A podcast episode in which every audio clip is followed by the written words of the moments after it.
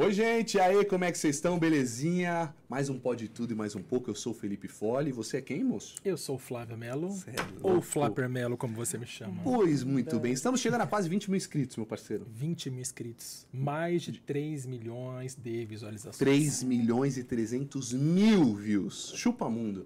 A gente tava falando aqui, a gente tá gravando um vídeo hoje pros bastidores, vai Sério? pro ar pra vocês. E a gente tava falando que tivemos lives com no máximo 12 pessoas, né? Tivemos, começamos com 12 O pessoas. emoço, né? A gente tava se preparando pra esse dia.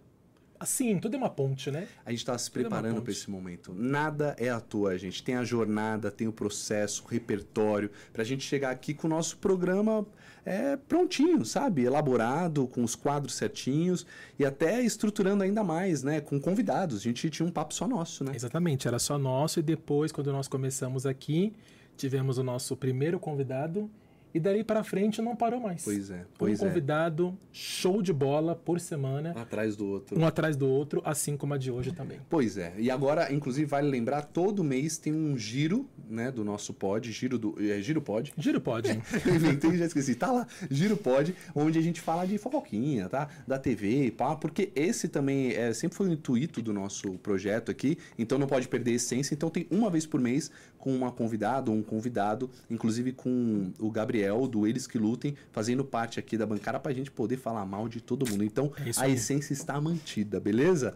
Bom, gente, antes da gente começar, vamos falar de quem apoia a gente nosso grande Canil Recanto do Léo, obrigado aí, tamo junto sempre. A maior feira de filhotes de São Paulo, só que antes de falar, vamos mostrar, então pode soltar o vídeo aí, por favor, Rafa. Bem-vindo à maior feira de filhotes de São Paulo. O Canil Recanto do Léo é uma referência na criação do extraordinário canicorso, o melhor cão de guarda do mundo.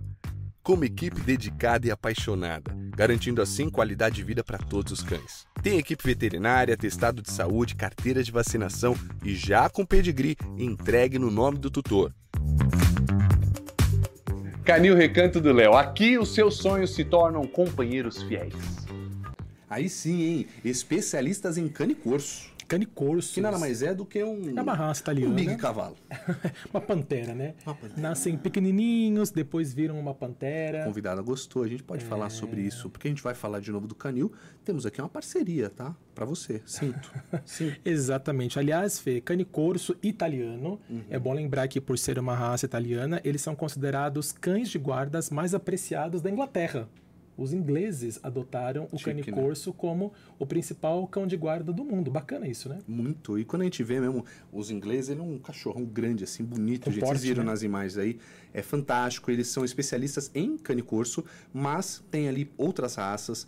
Ali tem uma, uma estrutura completa, que isso é muito legal, né? É, então o pedigree é entregue no nome do tutor, atestado médico de saúde, tem pequeno ambulatório para pequenas cirurgias, tem equipe veterinária 24 horas, comem ração a mais, tem uma vida tranquila e boa. Quando você vai pegar eles lá, eles estão falando, não, me deixa, porque eles vivem bem, tá? Exatamente. Mas assim, você pode ir todo final de semana, a maior feira de filhotes mesmo. Tamo junto, aproveitem, conheçam, tem o QR Code na tela, manda lá no direct, pode tudo, porque você tem condições especiais. Se ele não te der nenhuma condição especial, é, pode pegar e questionar, falar, é nóis, pô, é o pode tudo. Mas se não der condição nenhuma também, é, você deu uma moral pra gente, né? É isso é aí. importante. O patrocinador fala, nossa, tá bombando, né? Tão bombando. E eu não sei, não, é brincadeira, tem desconto de verdade, tá? A gente fica mentindo ali, tem uma condição diferenciada, tá bom? Não é brincadeira, não. Beleza? Obrigado, Sidney. Ednet, aliás, parabéns pelo empreendimento de vocês aí. Tem um açaí agora lá em Bugaçu deles. Então, parabéns, são empreendedores aí de muito sucesso. Obrigado. Show de bola. Beleza? Agora, Mix Conceito. Pode jogar aí. Antes de jogar o QR Code, pode mostrar o vídeo. Que loja lá na Granja E Viana. que vídeo, né? Você é louco.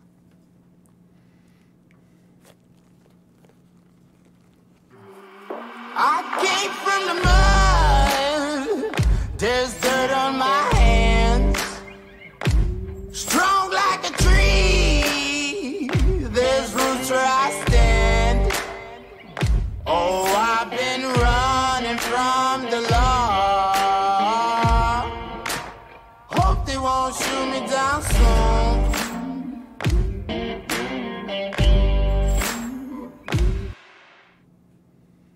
E aí? Show de bola. que Demais, loja, hein? né? Cê é São louco. 10 mil metros quadrados de loja, Fê. Tem restaurante, tem praça, estacionamento privativo. Além de se você tem um carro aquele Elétrico. elétrico, né? Você pode deixar seu carro lá carregando enquanto você visita, faz as suas compras Sim. e tem uma equipe bacana feita de projetistas e decoradores para harmonizar a sua casa, harmonizar cada cômodo. Então é só chegar lá, Mix Conceito. Equipe especializada, tá, gente? E peças assinadas por designers super famosos. Aliás, falando em famosos, é, vai no QR Code agora, você vai seguir a Mix Conceito. As bolinhas do destaque, a gente não, não tava falando, ah, os famosos vão lá, ah, vou ver se eu falo. Eles colocaram as bolinhas. Wolf Maia comprou lá, tá? A, a Bianca Boca Rosa comprou lá. O Fred, quando era casado com ela, foi lá. Fred várias- Bruno. É, Como? Fred Bruno. Agora é Fred né? Bruno, né? É. Do Desimpedido lá. Muito, mudou o nome, meteu louco. E tem vários outros artistas que vão, e pessoas famosas, e grandes empresários que aproveitam e compram ali na Raposo Tavares, KM 27 sentido Cotia. Cotia. Granja Viana, Mix Conceito, já segue, manda no direct, pode tudo, beleza? Ótimo. Bom, gente, quase 10 minutos de publicidade, mas a gente tem que pagar as contas, né? Então agora vamos pra convidada. Obrigado, já se inscreve no canal, beleza? É isso aí. Dá um joinha. Show de bola, Fê. Bom, e a nossa convidada de hoje é muito especial é porque a louco. gente faz Que tempo honra. que quer fazer um papo E a de gente cinema. viu ela ano passado. Esse ano foi. Foi esse ano? Foi, em No fevereiro, Oscar. no Oscar. Um evento do meu tio Oscar. Sim. Primeiro evento que eles fizeram, nós, nós tivemos lá e, e ela estava lá comentando, inclusive. Você não passou muito bem aquele dia, foi Não, embora, não, tava- jantou, É. não participou do jantar. Não vou falar o que eu tinha, que é muito deselegante. Mas tinha chocolates e tudo, e mesmo passando mal, tá? Ele se acabou. Um cavalo. Você comeu Snickers? Pipoca. Comi. Acabou Fiz o no comercial do Snickers? Snickers, posso falar aqui. Não pagaram nada, mas já fiz. comi muitos. Comi, peguei uns três e ainda guardei. É isso aí, Fezoca. Pobre louco. E hoje, nesse papo de cinema, que a gente quer faz tempo fazer, Sim. né? A nossa convidada, Fê, ela é jornalista, documentarista, curadora, crítica de cinema e vice-presidente da Abracine, que é a Associação Brasileira de Críticos de Cinema. Chupa Mundo, Chupa né? Mundo. Chupa Mundo. Ela é editora do podcast Plano Geral e colunista de cinema no Splash Wall e na Band News FM. Além disso, Fê, ela é responsável por cobrir os principais festivais nacionais e internacionais para diversos meios de comunicação, como Estadão, Canal Brasil, CNN, entre outros.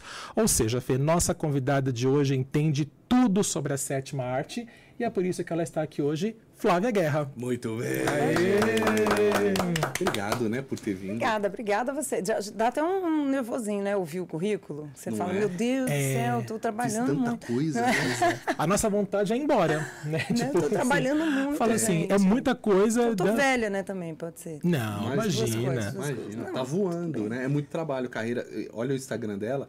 Nossa, e... é trabalho. Nossa, é trabalho pra muito caramba. trabalho. E entrevistas, chega ali, fala com a galera. E É. festivais, e Muita vem, coisa. e É, vai, é. é. tudo. E também tem um podcast, né, que é o Plano Sim. Geral, no Splash Wall, Uhum. que você fala sobre cinema, comenta sobre cinema, entrevista né, convidados. Exatamente. Isso é muito bacana, né, Flávia? É, eu acho, né? Eu sou suspeita para falar. Mas é porque, assim, é. Tem, quem, quem gosta de cinema, ou às vezes procura dicas, às vezes procura crítica, às vezes procura entrevista, né? Assim, eu gosto de misturar um pouco de tudo, né? Eu também faço cinema, porque eu também faço documentário, Sim, né? Ficção em geral não, mas documentário sim.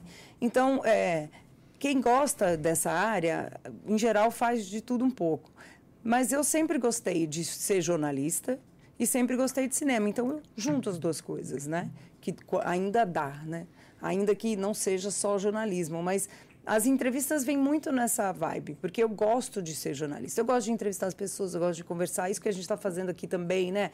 É, Não é só jornalista que faz, mas também faz. Então é gostoso, assim. Eu nunca seria aquela crítica que só, só entre aspas, vai ver um filme, escreve ou fala dele.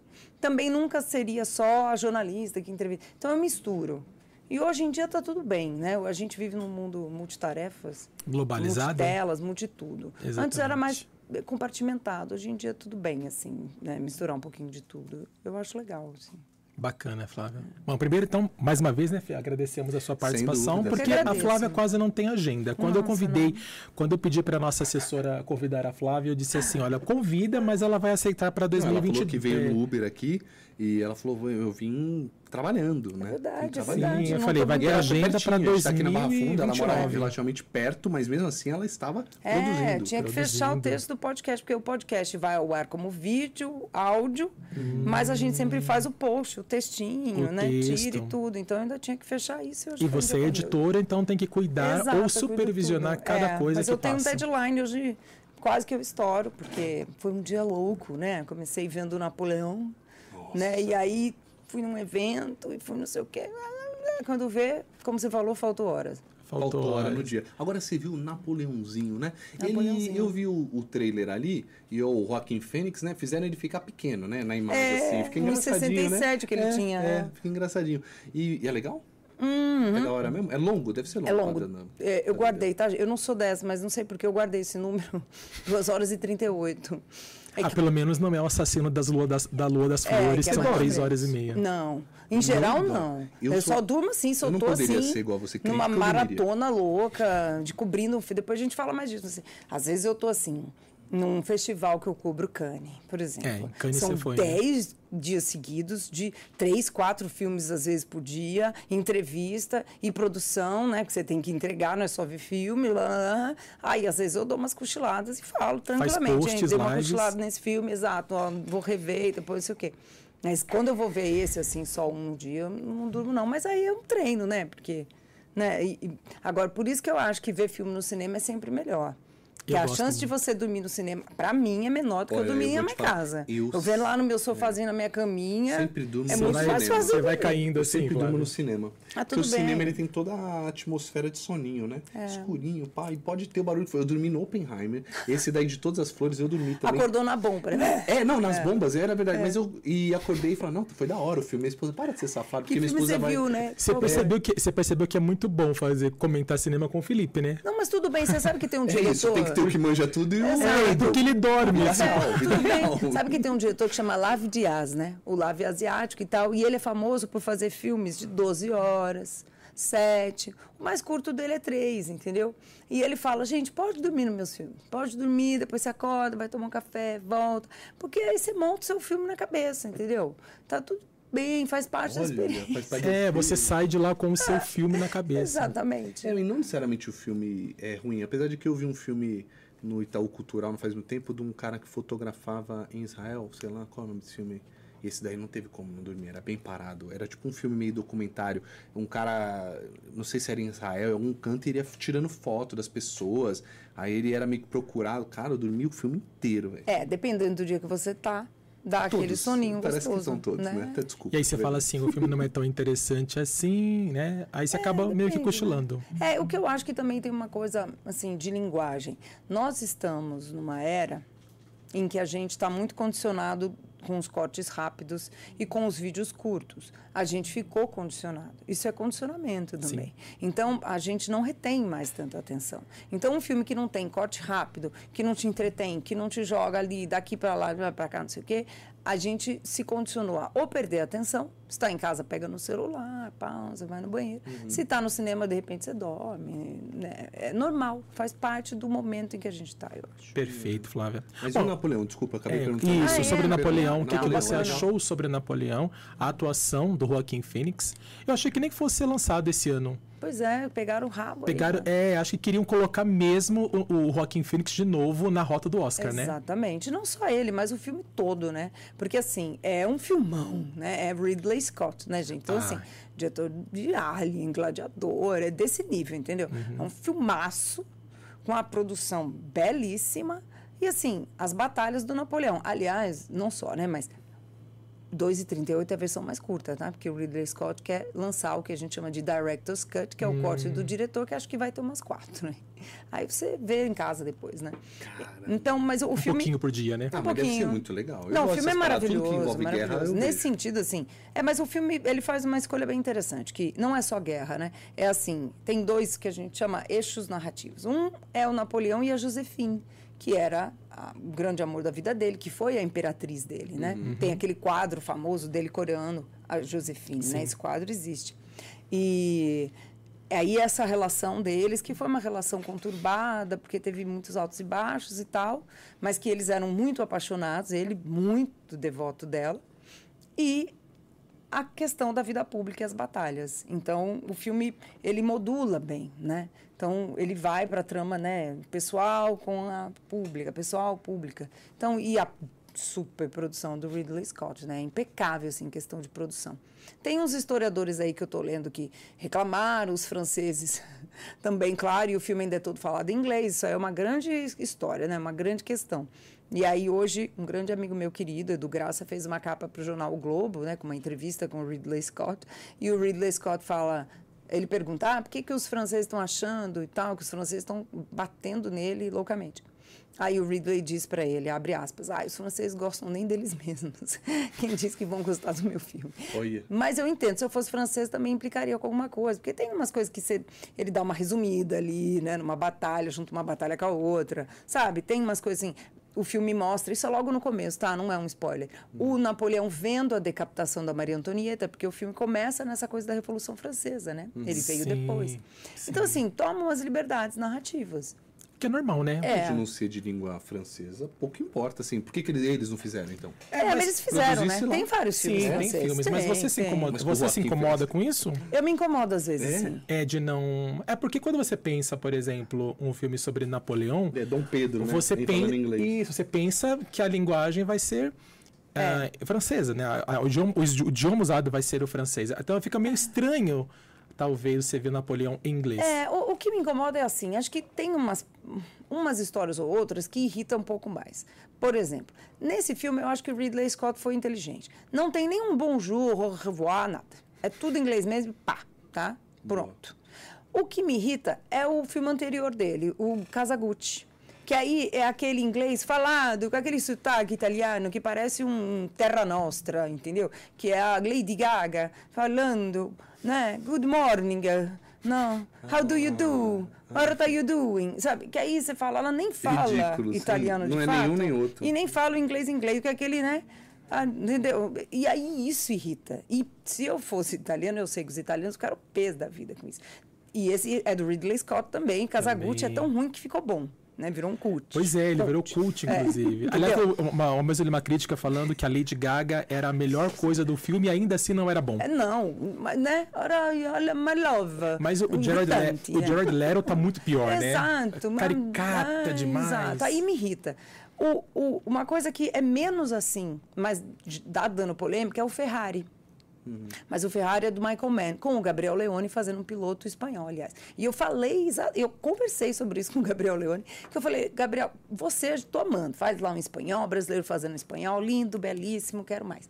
O problema é o Aidan Driver fazendo o Enzo Ferrari, né? Porque Ferrari em italiano é Ferrari, aí o cara fala Ferrari, né? Aí dá uma irritadinha, entendeu? Fala, eu que sou latina, não sei se vocês viram Big Little Lies, aquela atriz, a jovem, a Shailene. Sim, sim. Ela faz a amante do Enzo Ferrari, né? Ferrari, com quem ele teve um filho. O filho chama Piero. E a, e a mulher oficial dele, quem faz é a Penélope Cruz. Sim. A amante, o filho dela chama Piero, ela é italiana. E a Charlene é americana, nem um cílio ela tem, né, de italiano. E ela fala Piero. Aí é duro, né, porque nem a mãe consegue falar o nome do próprio filho, Piero. É complicado. Ah, Podia ter estudado pelo menos estudado. só... Ou botasse uma italiana naquele lugar. Não precisa ser todo mundo italiano, mas. Não, mas você ser. concorda que se você estudar só a fonética, Hum, americano não consegue quase, né? Eles têm muito problema com De- outros idiomas que eles ouvem pouco outros idiomas. Verdade. Entendeu? Então, É, para eles reproduzir é é difícil, entendeu? olha só. Ah, é por isso Você tem que ouvir antes de Verdade. falar. Eles são universais, são Eles mundo, só ouvem o mundo idioma deles, né? deles, então quase, né? Quase. Enfim, quando é assim, me irrita. Aí outro dia o Roberto Sadovski, querido amigo e colega lá do UOL, a gente estava nesse debate. Aí ele, eu falei, ah, Sadovski, acho que a gente também tem que parar de ser preguiçoso. Como é cômodo para eles, eles não procuram, é cômodo, a produção é deles, o dinheiro é deles, ah, fazer tudo assim. Tá bom. Aí eu falei, por exemplo, a gente não achou? A gente tem a série do Senna, e é o Gabriel Leone que vai fazer o Senna, tá numa fase corrida, né? Gabriel Leone fazendo Senna. A série é produzida por brasileiros, que é a Gulani Filmes. A Netflix Brasil. Todo mundo é brasileiro. Acharam todo mundo brasileiro, não acharam? E não vai ficar legal? Vai ficar legal pra caramba. Eu fui no set na Argentina cobrir. Não achamos? Achamos. Se você procurar um pouquinho, com uma boa vontade, você consegue. Aí ele falou, ah, mas eu não ia ficar ofendido se o Senna fosse um americano. Eu falei assim, ah, eu ia ficar incomodada. Para mim, pô, ver o Ayrton Senna só falando inglês, uma produção toda em inglês, eu queria ver o Senna em português. Estou feliz de ver o Senna no Brasil, entendeu? Não precisa, mas eu aqui no meu lado, para patriota, queria. É legal, eu concordo. Entendeu? Sei Isso lá. sim. Eu acho que tem um mix, né? Mas eu gostei da escolha do Ridley Scott. Não vai falar francês, então vai ficar fazendo bonjour, uh, uh, you- misturando, botando Um duas, caldeirão. três- né? É. É inglês, inglês, é inglês. pronto. Assumimos o inglês Exato. e ponto final. É isso. Show de bola. Aí e na sua respeito. opinião, o Joaquim tem chance Ah, tem, ele é maravilhoso. de ganhar? né? Gan- E Talvez que ganhar não, indicar. porque ele ganhou recentemente, né, É, pelo, o pelo Coringa, que aliás também ano que vem tem Coringa 2, Tamo aí com Lady. Gaga, inclusive. Arrasa, né? E mas certamente tão indicado ele vai ser, na sua opinião. Eu acho que tem chance, porque o filme tem chance, né? De lobby ali, é uma bela produção, belíssima. As batalhas, quem gosta de batalha histórica, elas são muito bem filmadas. É. Tem uma batalha, não vou falar, né? Mas uma batalha na neve, que é uma batalha clássica do Napoleão, que é maravilhosa de ver. Quinta-feira "Nossa, nos é que cinemas, então. Flávia. Quinta, vou ter que ver. Tem que Ah, ver. sim, Tô claro, faz Eu dormi um parte. pouco, vou ter que Tudo dormir bem, um você, você dorme em Austerlitz, acorda na, na Rússia, tá tudo certo. Show de bola. Napoleão, então, dia. Que dia é quinta-feira vai ser agora? 23, 23, né? Dia 23 estão nos cinemas do Brasil. E você, então. E você costuma assistir, então, os lançamentos antes, né, Flávia? São Sim. as cabines que chamam, né? Isso, que não é cabine, né? No cinema de manhã. que De manhã não tem sessão acho pro tão público. chique isso, acho tão bonito. velho. Eu também acho. Eu, eu, eu odeio ir no cinema de manhã, só vou porque eu sou obrigada. Porque assim, de manhã não é hora para cinema, né, gente? É hora para fazer yoga na academia. Mas a gente tem que ir, porque você não vai fazer uma sessão fechada para jornalista na hora do público pagante, que o cinema perde dinheiro. Ah, sim. Né? Claro, né? claro. Então as sessões pra gente são todas de manhã. Às vezes tem à noite, raro, mas às vezes tem. Agora, a gente vê filme de manhã muito, né? Muito. E tudo bem também. É- é- Muita gente fala, ah, que gostoso ver filme de manhã. Mas às vezes você não queria ver o filme sozinho de manhã, né? A gente fica amigo dos amigos e tal. Claro, Mas claro. aí, por exemplo, Napoleão já vi. Aí, sei lá, meu marido fala, quero ver Napoleão, vou ver de novo. Falar, ah, não vou ver de novo daqui três meses, agora acabei de ver. Então aí eu também não consigo, não... mas é trabalho, né? É seu tudo trabalho, certo, vou tá reclamar. certo. Não. Mas só, só para entender, tecnicamente falando, assim, a, você trabalha como crítica e tal, eles te liberam a cabine, eles te remuneram por isso? Como que funciona Não, essa não, não, não. dinâmica? Ninguém ele- remunera. Isso é trabalho. Quem remunera se- seria o empregador, né? Uhum. Sei lá, faz- hoje eu não, não sou mais CLT. Quando eu era CLT do Estadão, por exemplo, eu era repórter do Estadão, fui por muito tempo. É, eu estou no meu horário de trabalho, faz parte, né? Assim como um crítico de teatro ir lá ver uma peça para fazer, para entrevistar, sei lá, um crítico de show, vai no show do Roger Waters, mas para ele é trabalho. Ele tá, eu cobri muito show, aliás, hoje eu estava conversando com uma amiga disso.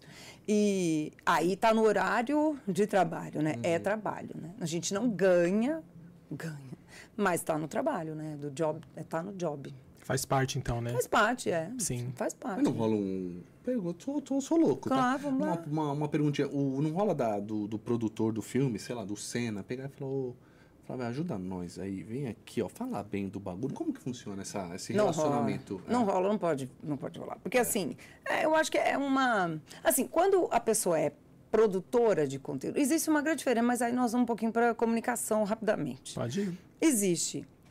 Existe a comunicação social. Né? Eu, sei lá, eu sou comunicadora social com especialização em jornalismo, né? Eu, eu estudei na Escola de Comunicações e Artes da USP, mas sei lá, qualquer outra faculdade. Jornalismo, comunicação, e é, RP, comunicação, publicidade, tudo isso é comunicação social. O cara que produz conteúdo que não é jornalista, tudo bem, ele faz um publi do filme, ele fala do filme, é um publi, não sei o quê. Isso é uma coisa. Um crítico ou um jornalista não pode fazer isso. Entendeu? É igual um médico ganhar uma comissão, não sei, né? Não sou médico, posso estar falando uma besteira. Mas, sei lá, ganhar uma comissão por indicar um remédio. Na teoria, ele não devia fazer isso, eu acho. não sei claro, se ganha. claro. Não Não, ganha, pode. não com aquele negócio de propagandista? Por que, que os pro- propagandistas vão lá? É uma boa questão, hein, gente? É, eu, não- pra eu poder, sou eu total acho que pra- ignorante pra- nessa área. Pra Mas É. oferecer ah, os medicamentos em si. Mas eu acho então, que o mas médico. que, eu te ofereço mais Axê do que outra marca? sei Não lá? sei, porque tem as representações. Vamos né? fazer, faça um podcast só disso que eu quero aprender também, vamos- porque eu sou bem ignorante. Vamos e olha que a minha mãe é enfermeira. Deve Vai me bater. sim, Deve ter uma viagemzinha. É, mas entende que. tipo, Mas por- vou dizer, agora vou, vou na minha área, que é a área que eu entendo, Boa. para não falar besteira. Sim. Recentemente, vocês lembram que o Globo de Ouro foi super boicotado? Por conta que ninguém disso. que Por quê? Porque os críticos filiados ao Globo de Ouro estavam que- é, aceitando o chamado jabá. O que, que é o jabá? É o agrado, presente. Não, uma coisa, é um jabá, ganhei uma caneca. Jabazinho, uma caneca. Ah, ganhei um ingresso, ganhei um brindezinho, um travesseirinho, sei lá, um funko. Isso é um negócio, entendeu? Brinde. Outra coisa é, nossa, vou te dar uma viagem. Vou te dar um- uma viagem de passeio, tá? Não de pauta. Vou te dar um super jantar, vou te mandar. Entende? Aí você já começa Entendeu? Aí o limite disso é humano, né? A ética é uma ciência humana. Então é complicado. E aí foi um auê, porque os caras parecem, né, o que rolou, que o Globo de Ouro, alguns, tá? Não como entidade, mas pessoas ali, estavam fazendo tráfico de influência, etc e tal. Isso é super sério, porque tira a seriedade do prêmio. Deixa de ser imparcial, né? Exatamente. E até o Oscar, em que quem vota não é jornalista e não é crítico, é profissional da área, o Oscar, o ano passado, teve um super problema, porque ela é tão nula que a gente nunca lembra o nome dela, Freud explica. Que é aquela atriz que foi indicada ao Oscar, que não era nem cotada, porque ela começou uma campanha nas redes sociais, aí outras atrizes começaram a campanha, começou a campanha, e aí, se você me der mais 20 votos, eu consigo ser, porque tem uma coisa de porcentagem. Sim, foi, a nome dela é Andrea Riseborough. isso, obrigada. André, é, Isso. exato. Pegou tão mal que a academia baniu isso. Não pode. Não pode pedir para fazer campanha nas redes, não pode não sei o quê, não pode um monte de coisa. Então, assim, até com quem não é, não vive disso, né? Quem é do cinema, eh, já tem uma questão. Então, assim, pode rolar por fora. Comigo nunca aconteceu. É, eu vi uma, uma entrevista do, do Tadeu Schmidt dizendo que a partir do momento que ele decidiria sair do jornalismo para ir para o entretenimento, ele não poderia voltar.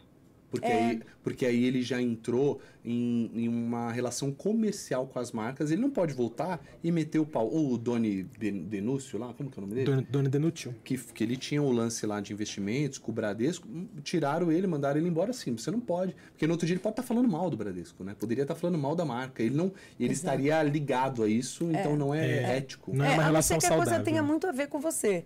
Né? E que, por exemplo, sei lá, eu, meu podcast, a gente fez uma parceria de produção de conteúdos com a Sessão Vitrine, que é um projeto que eu acho maravilhoso, que é um projeto de difusão de filmes brasileiros, não só brasileiros, latino-americanos também, enfim, mas a preços populares, para popularizar o cinema, porque o nosso cinema brasileiro está com muita dificuldade para levar público. É, é. Primeiro semestre, o Brasil fez menos de 1% de público das salas. Né? Então, assim, é um projeto que eu admiro e acho legal pra caramba e tem a ver comigo. Eu já falava dele desde sempre, não é agora.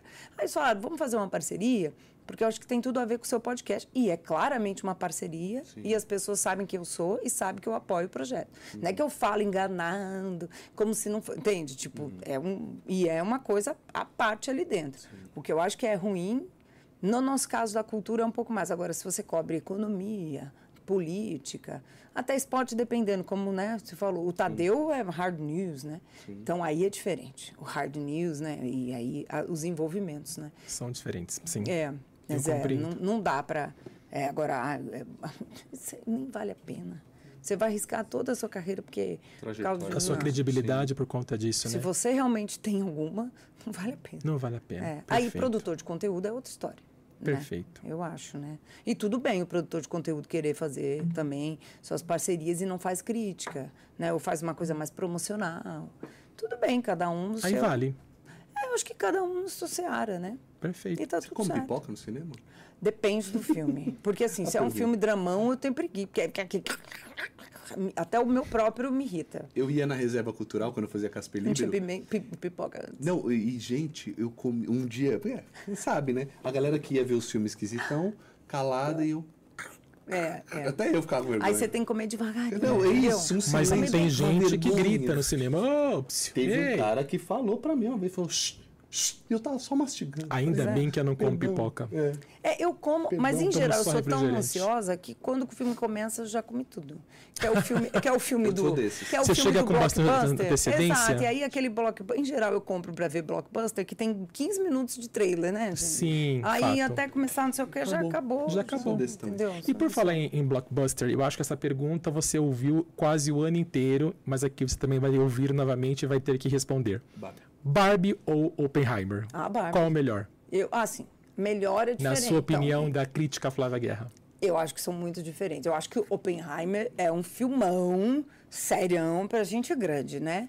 Teve, é, o o Christopher Nolan lá é outra coisa, né? Mas eu me diverti mais com o Barbie. Com entendeu? Barbie. Eu diverti, achei maravilhosa a Barbie, gostei mesmo, entendeu? Gostei da agenda feminista do filme. Eu acho que a gente pode falar horas aqui do Barbie. Acho que subverte o gênero e mistura tudo, é produto, é brinquedo, é filme, é feminista e, e, sabe, é um monte de coisa. Mas assim, se for para eu escolher um cinema, eu fico mais com o Nolan. Mas eu curtia. Eu acho que a Greta Gerwig mandou muito bem. Mandou muito bem. Eu acho. Aliás, eu li, eu li recentemente que o Oppenheimer pode, segundo alguns especialistas, bater o recorde de indicações, né? No Oscar esse ano.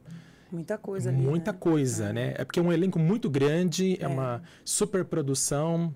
Algumas pessoas dizendo que o Nolan deve levar o seu primeiro Oscar para casa. Hum. Você acha que tem essa, essa condição? Tem, tem um filmaço, né? Aquela. Gente, não é spoiler, tá? Mas a se- que, né? No caso é a história. Mas a sequência da- do teste da primeira bomba Demais. é maravilhosa, né? Assim, Demais. tecnicamente e dramaticamente, né? Pra Sim. mim, o filme sobe várias notas ali. É isso. A partir É. dali, né? O que, que É, pode daí, acontecer? né? O mundo pode acabar agora. Pois é, né? Maravilhoso, Show. né? Que Não, bom teste, grande teste. não, e como a cena é filmada, tá? né? Porque a gente já sabe que o mundo um não, pouquinho, não acabou. É isso, a gente Mas a gente fica tenso do mesmo sabe. jeito. É verdade. Fica. Entende? É verdade. E Então, Nolan isso tem é esse é realismo, né? pegada. Nossa, entendeu? a pausa que dá o cara que vai. É verdade. É, a gente sabe, nós tá- estamos é aqui, a gente sabe que o mundo não, mas mesmo assim a gente está lá, Verdade. né? Porque você não, não sabe exatamente o que veio logo depois, né? Então eu acho um filme muito bem realizado. Me irrita um pouco aí, uma coisa minha, assim, né? Eu vou, vou dar um- uma apreciação pessoal. Meu irmão é físico. Físico, formado em física, engenheiro de biocombustível, ele é muitas coisas. Mas a primeira formação dele é física. Eu falei para ele, ah, vamos ver o Oppenheimer. Não quero ver. Acho esse cara um genocida. Acho que ele não contribuiu para a física. Marie Curie deve estar virando no túmulo de ver o que, que onde começou né, a pesquisa dela no que deu. Ah, ele falou. Eu falei, ah, mas tem que ver para falar e tal, não sei o quê. Então, eu entendo um pouco, assim, a, a pontuação no sentido de que esse filme passa um certo pano ali, né, para essa história da bomba. Eu não acho que ele não tem visão crítica. Acho que aquelas, aquela sequência em que ele faz aquela palestra, entre aspas, aí quem não viu também, não vou detalhar muito. E como ele filme, o que está aos pés ali do Oppenheimer, a gente sabe onde é que ele enfiou aquele pé, né? Aquilo é muito bem pontuado. Mas eu acho que é a única cena que pontua fortemente, visualmente, graficamente, o que que foi aquela bomba. A gente sabe, a gente já viu, e tal, mas eu sinto um pouco mais de falta, sabe? Desse meia-culpa que eu acho que Hum, devia ter. A- Devia a ter tomada da responsabilidade, o que, que é aquilo. É, eles, ficam, eles, eles dividem. Ó, se a gente não fizer, eles vão fazer. É, é, to- toda hora é isso. Ó, ele só fez porque iam fazer. E se ele não tacasse, vão tacar antes. Então é, toda hora é, é estimulado a isso, né? É, e aí eu entendo, né? A gente pode falar horas desse filme, tudo bem, até o próprio Einstein pediu né, para o governo americano criar, porque sabia que os, os alemães estavam lá, né? Mas é uma escolha da humanidade, né? A gente escolheu isso, não é só os americanos, mas eu, eu sinto um pouco mais de falta dessa dimensão, entendeu? Olha o que né, a gente como humanidade criou. Mas tudo bem, o filme é sobre esse personagem e a gente está junto com ele. Né? Eu entendo o, o, o que, que o Christopher Nolan fez. Mas é, eu, eu talvez eu quisesse uma coisa um pouco mais incisiva, assim, né? Não, não tem muito, mas tudo bem. Esse aí é o filme que eu queria ter visto, né? Que você queria ter. De 0 a 10, quanto você não, eu dá acho que pro. um oito pelo menos. 8, né? E no Barbie? Ah, Barbie também. Eu adoro Barbie. Eu acho Barbie dentro do que elas quiseram fazer. Eu acho que elas fizeram o melhor que podiam fazer. A cena final é muito boa. Ah, Barbie é tudo não muito ainda. bom. não. E tem muita gente, teve gente, assim, tem amigas minhas que ficaram, até tem uma, ah, esqueci o nome dela, depois eu lembro, que ela fez uns vídeos falando que ela não gostou de Barbie porque ela acha que o grande personagem que mais tem destaque em Barbie é o Ken.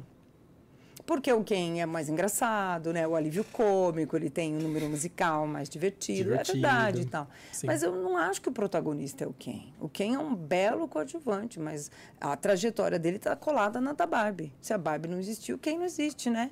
Então, Mas eu assim, acho que no filme mostrou isso. eu muito. acho, mas teve, tem gente que não acha Que isso. não- que não- não- gostou, não que enxergou achou, isso no é, filme. que ele rouba a cena, que a gente, né, sabe, tipo... Eu falei, não me incomodou isso. Mas é interessante que não é só um- uma visão do Barbie, não. Tem muita gente que acha que o filme não é tão feminista assim. Sim. Talvez ele. Talvez. ah, como é que eu posso dizer? Talvez o Ken ele tem uma. Ele gera uma virada grande no filme. Né? Tipo, uma, uma das grandes viradas do filme, quem gera é o Ken. Ken. Mas isso não significa que isso tipo, devora a Barbie. Muito pelo contrário. Porque a Barbie tem que reagir justamente esta, esse conflito criado pelo Ken. Uhum. Exato. Então E- é muito interessante. É, e a jornada da Barbie querendo ser. O grande lance é a Barbie quer ser uma mulher normal. A Barbie normal, né? Porque a mulher, ela tem que ser sempre maravilhosa, né? Ou ela é isso, ela é incrível, ela é... Não, ela quer ser uma mulher normal, dá pra ser. Entende? Parece que não, mas essa é uma luta. Entendeu? Real, inclusive, Real, né? é, Foi é pro isso. cinema uma representação de uma luta real. É, então é isso. Aí quando a pessoa vê, fala, ah, que sem graça a jornada dela. Mas esse é o ponto do filme. Que se ela é uma mulher normal, ela é sem graça. Então, vê como a gente É uma sacada acaba boa. absorvendo. Louco, né?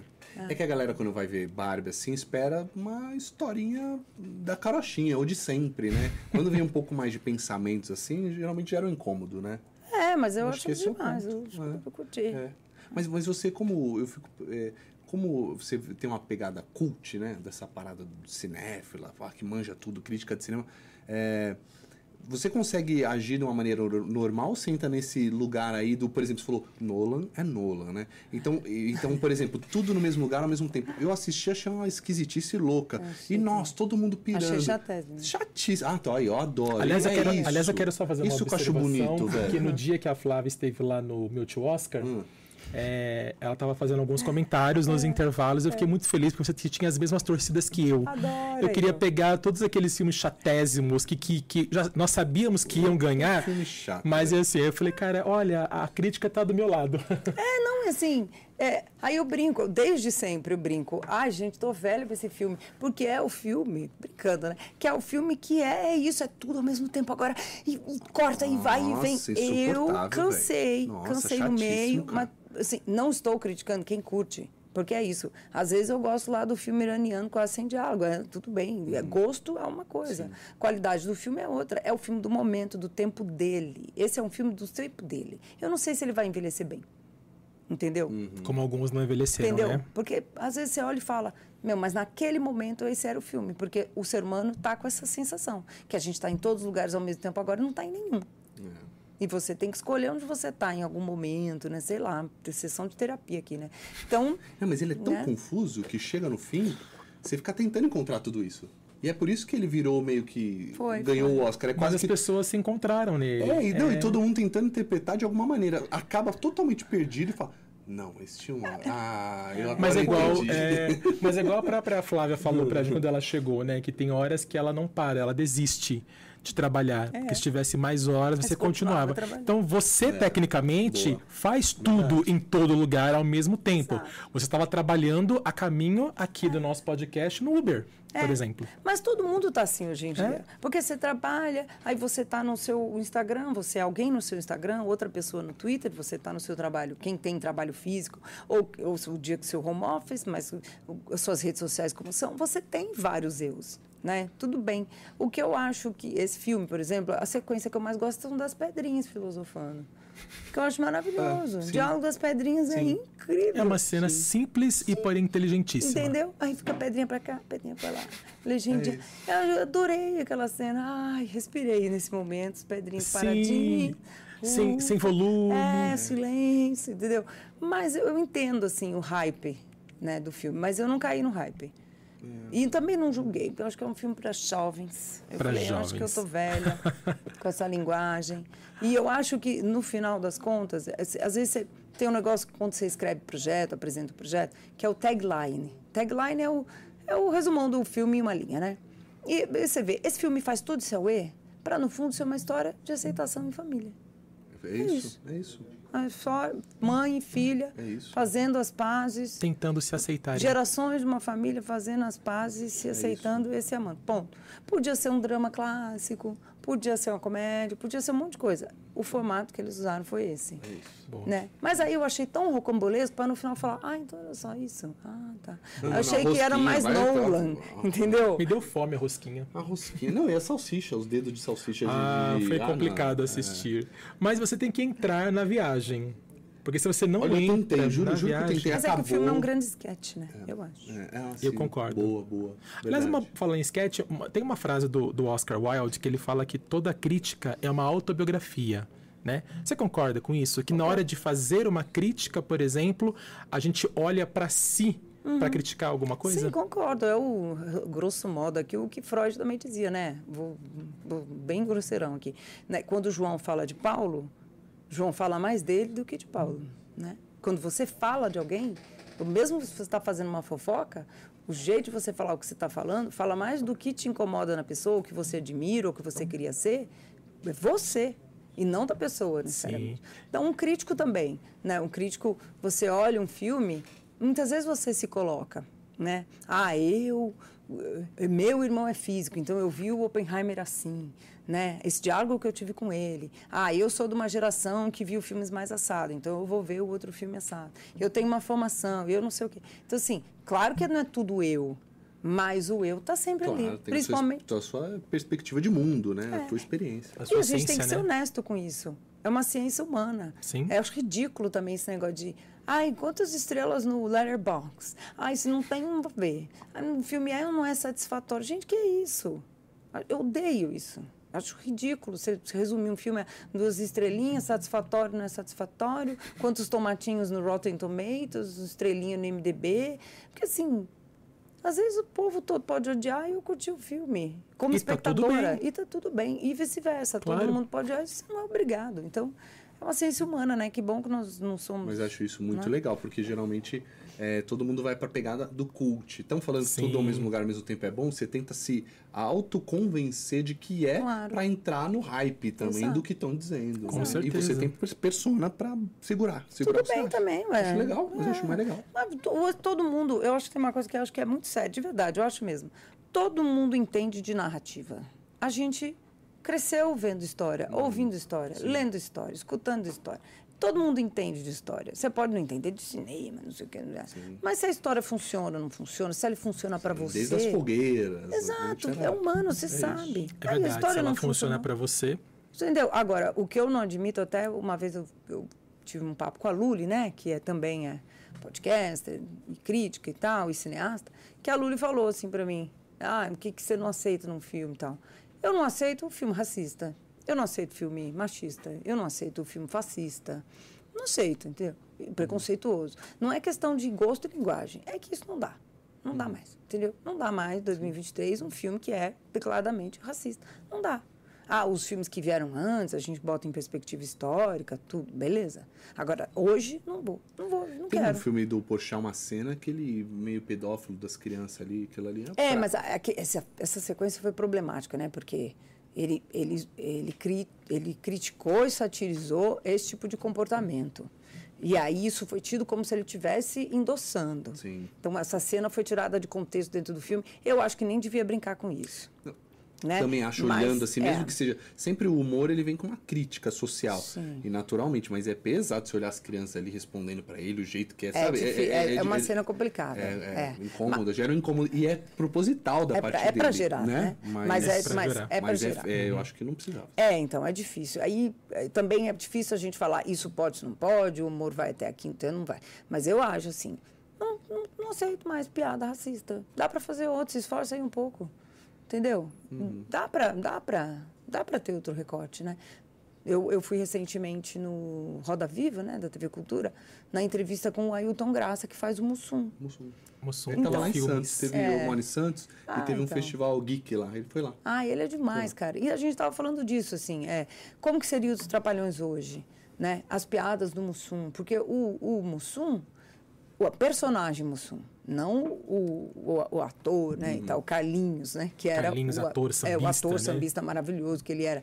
Mas o personagem Mussum, o que que era? Era era alcoólatra, bebum, não sei o quê. Era uma caricatura que muita gente ligava a- ao malandro carioca, ao né, morador da comunidade negro, sambista do Rio e tal.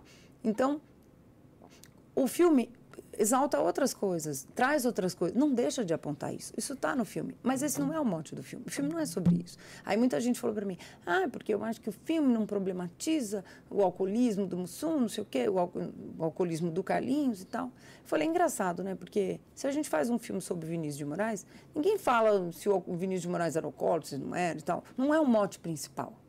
Isso pode estar contextualizado, mas não é Vinícius de Moraes, viu Glauco. Estou dando um exemplo X, tá? Sim, sim. Por que, que quando é um, um ator, um personagem como o Mussum, negro, que ficou. A gente tem. Por que, que a gente tem Entra quê? nisso. Enten- Então, então, assim, o filme não é isso, mas o nosso olhar está muito condicionado também a normalizar, né? E, e eu converso muito com os meus amigos do movimento negro do cinema e tal, e eles sempre trazem isso, assim, os corpos, como eles falam, negros, negras, negras, sempre estão em lugar de violência. E a gente normatiza, porque na sociedade é assim também. Então a gente aceita. Eu entrevistei o maravilhoso Anderson Silva semana passada, porque a série estreou. Aí o, o seu Jorge faz o tio que criou ele. Eu nem perguntei isso. E o seu Jorge trouxe, abre aspas aqui do seu Jorge, ele falou: lá atrás teve um Cidade de Deus, em que uma geração seguiu, não seguiu, mas porque parece que eles não tinham capacidade, não eram tão atores ali, e eles estavam, a gente estava num lugar de violência.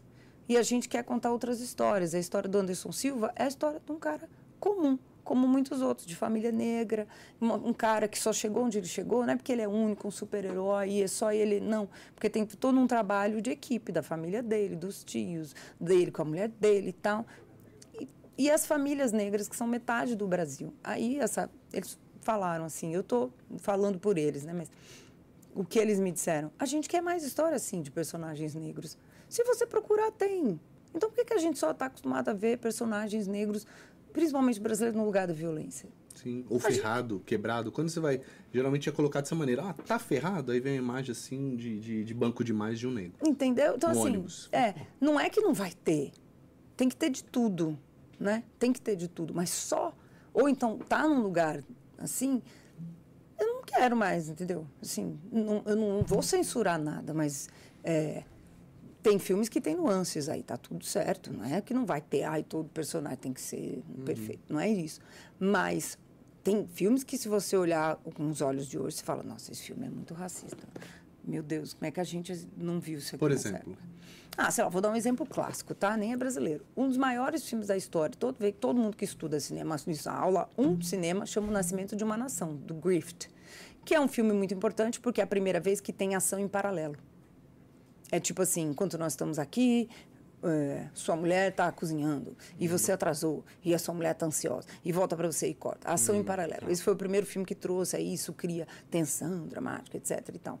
O filme é sobre um homem negro que é acusado de estuprar uma mulher branca e linchado em praça pública e tem ainda a Ku Klux Klan e o e, o, e ele é inocente e o, o herói é a Ku Klux Klan.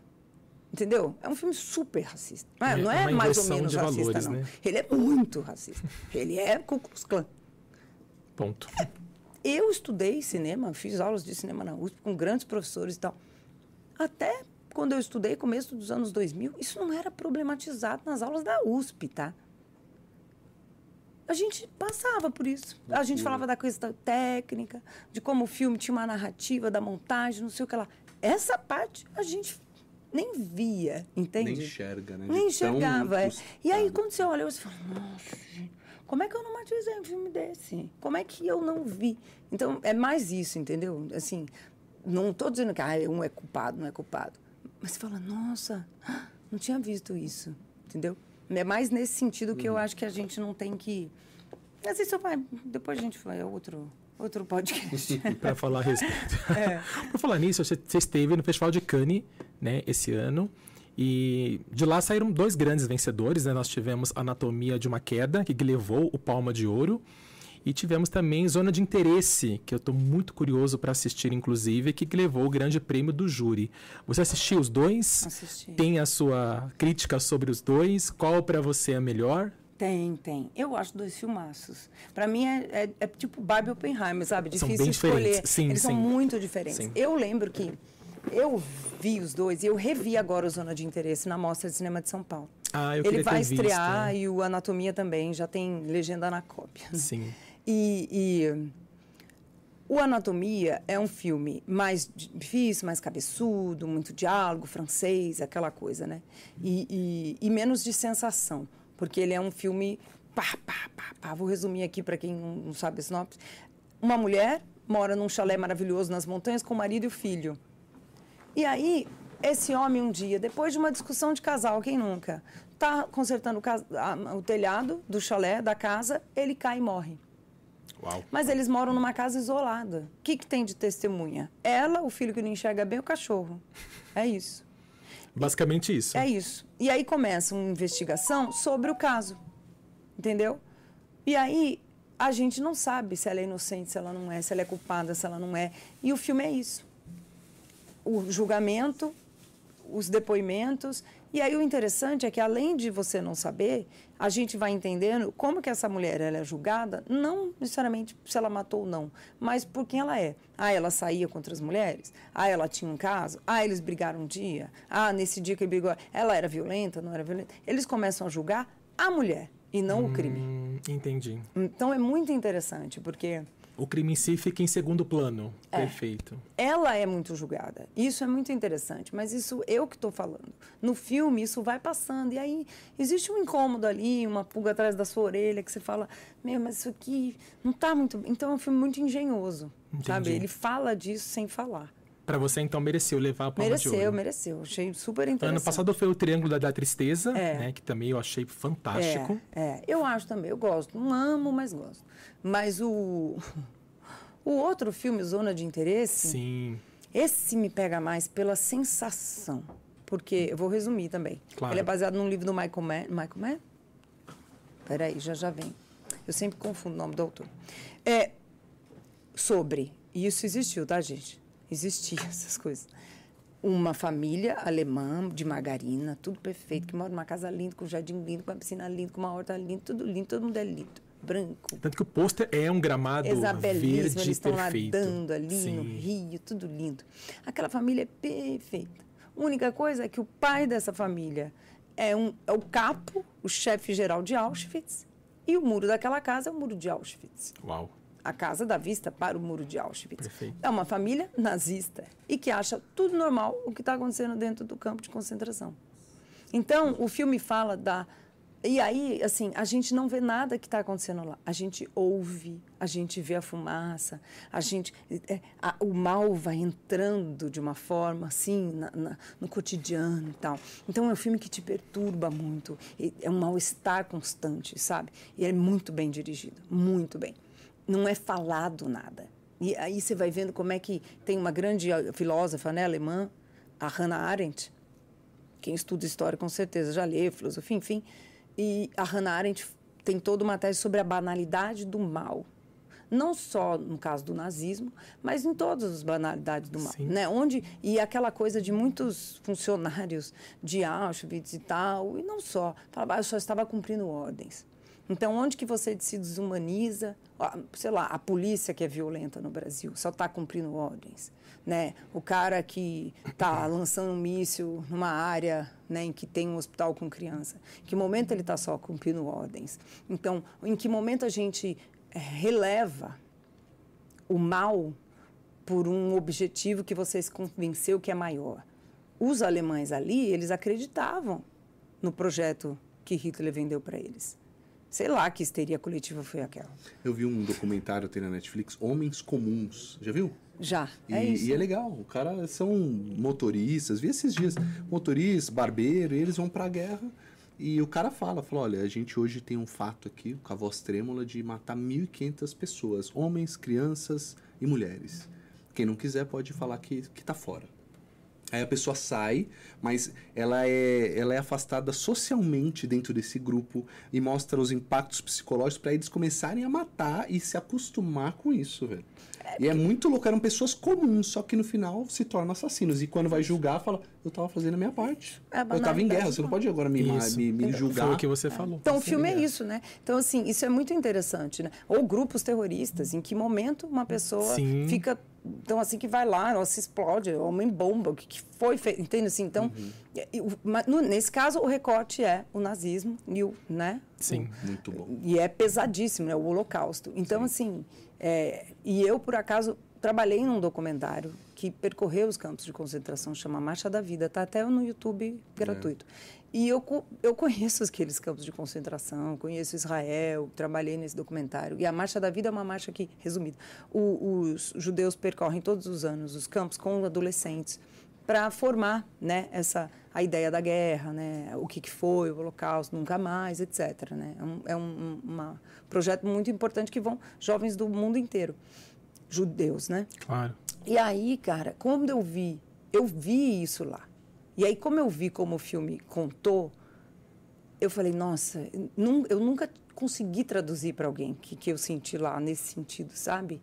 E como ele mostra, eu falo, nossa, ele conseguiu, eu queria ter tido essa capacidade, sabe? De, de mostrar isso. Incômodo. Então, é, é um filme que vai impactar muitas pessoas. É então, né? pesado. É pesado. É pesado. É pesado, mas não é explícito. Nada é explícito. É porque você, como você falou, você não vê, mas você ouve e, e quando você ouve, você acaba criando sensações, né? E cada um tem a sua sensação diferente, né? Eu posso sentir alguma coisa, ele sentir uma coisa completamente diferente, mas todos vão, vão sentir. O mal vai entrando. O mal vai um termo entrando, tão, isto, né? isto. E, e famílias normais, né? Não só o pai que era o capo, mas assim, nós aqui, qualquer pessoa, qualquer pessoa da sociedade. Quais são os maus em que a gente vira os olhos porque aquilo serve ao nosso privilégio? Boa. Aquela família está num lugar de privilégio. Boa. Entendeu? O outro lado do muro. Quais são os muros? O muro do condomínio, o muro da sua casa, o muro de Auschwitz, o muro. Entendeu? Então, é, o filme é muito sobre isso. Assim. O recorte é o Holocausto, mas se você ampliar, ele fala muito disso. Assim. Então, eu acho. um O diretor é o Jonathan Glazer, É, né? que é em inglês. Que é né? em inglês, inclusive. Eu achei um filmaço, assim, nesse E sentido. pelo, pelo que parece, os dois também entram na corrida do Oscar para ser um dos 10 indicados a melhor filme. Sim. E supostamente também como melhor filme internacional, né? Ah, eu acho que eles vão ser indicados. Anatomia pela França e pela Inglaterra, então. Anatomia não foi indicado para França. Não foi indicado pela Isso, França? aí tomar o barraco. Hum, Sério? Tá divertido esse barraco. Vou resumir. Eu acho. Vocês acham? Gente, vamos abrir uma enquete. Ah, mas igual ano passado também, que muita gente estranhou o RRR não, Não ser indicado Entendeu? pela Índia. Entendeu? Compreendi, compreendi. Hello. Mas Hello. pra mim, um filme que ganha Cannes já devia ser automático. Vaga devia nem- dele é automático. é, Para com isso. por favor. Não, a França indicou o outro filme, que é o país que indica, né? É o país que é indica. A, é a Associação do Cinema do País. O Brasil indicou o Retratos Fantasmas do Kleber Mendonça você- assistiu? Assisti, É bom? adoro. Eu adoro. Pode, pode falar bastante dele também. Mas o que, que acontece? A França indicou o filme ganhou a melhor direção, que é lindo também. Mas é outra pegada. É um filme de amor, eu acho que eles acham que é o filme de Oscar. Entendeu? Sabe o que que é filme de Oscar? Pra você, né? É, que- entendeu?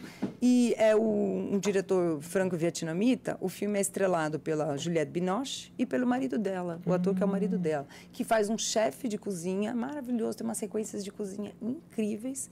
Ele é super famoso e ela é, tipo, a primeira secretária dele. Mas eles vivem juntos a vida inteira, apaixonados. É um filme de história de amor, com muito feminista.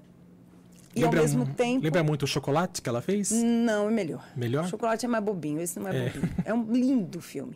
Mas você fala, pô, você tem um filmão aqui que ganhou a palma de ouro você, e Uma uma palma de mulher na direção, aí você indica o outro que é muito mais comum, entre De se aspas. ver.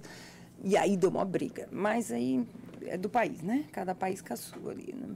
É, ele pode então não entrar na, na briga por filme internacional, mas pode entrar na briga por melhor filme. Pode, mas é, existe uma cláusula lá que parece que dá para a academia mesmo colocar esse filme, mesmo que ele não seja indicado pelo país. Mas Isso. isso é raríssimo, né? Isso nunca aconteceu. É, são raras as exceções, né? Não sei, mas eu também não acho que esse filme vai. Eu acho que a França escolheu mal.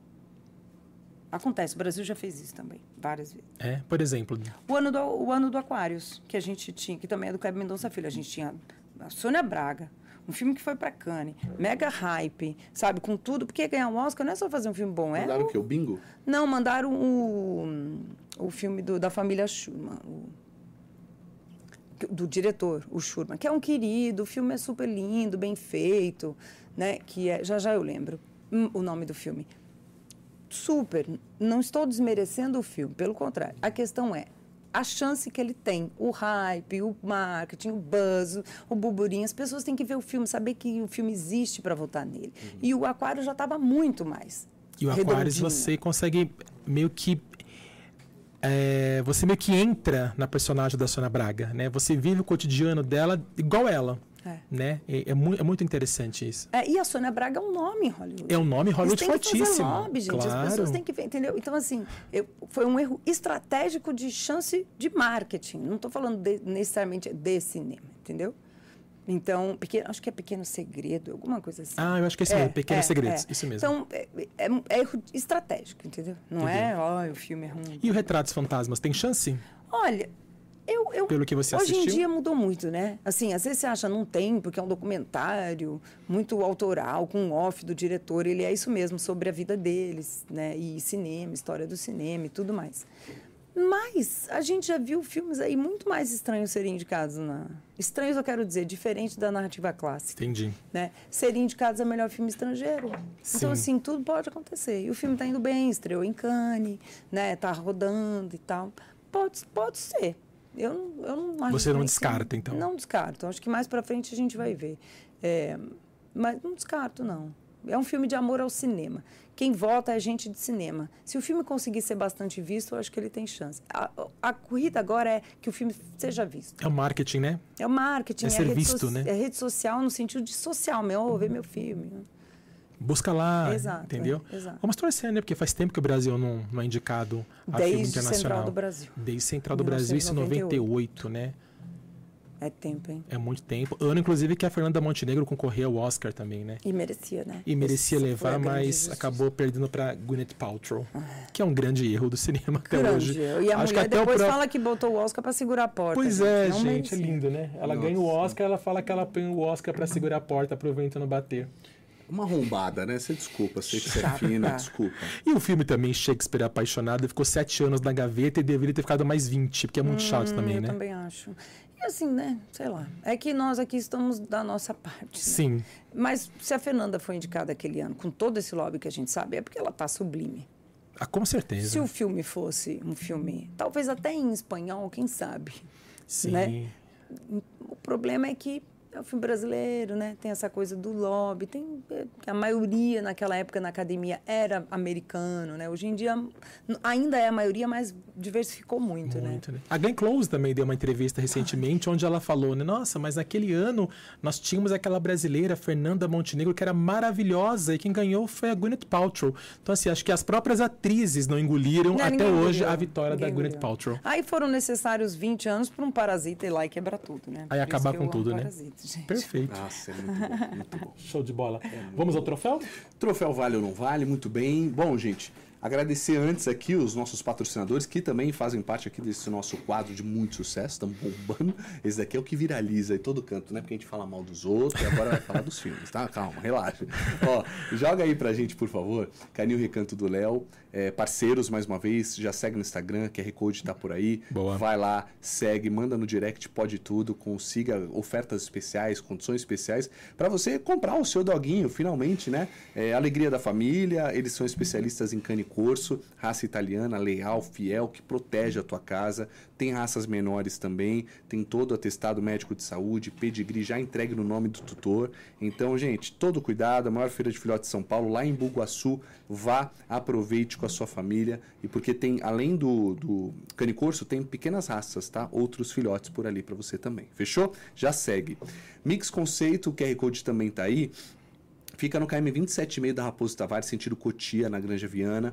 Uma loja fantástica, tem carregamento de carro elétrico, dá para você passar o dia. 10 mil metros quadrados de loja, peças assinadas por designers famosos, tem toda a estrutura e o atendimento que acolhe, né? E você se sente muito bem porque é privativo ali no meio da Raposo. Você fala, nossa, aqui, mas a gente é muito grande. Você entra ali, é realmente um oásis no meio da Raposo Tavares, É com mesmo. todo aquele atendimento, qualidade que só a Mix Conceito tem. QR Code na tela, já segue no Instagram e já manda no direct. Pode tudo, dá essa moral pra gente, beleza?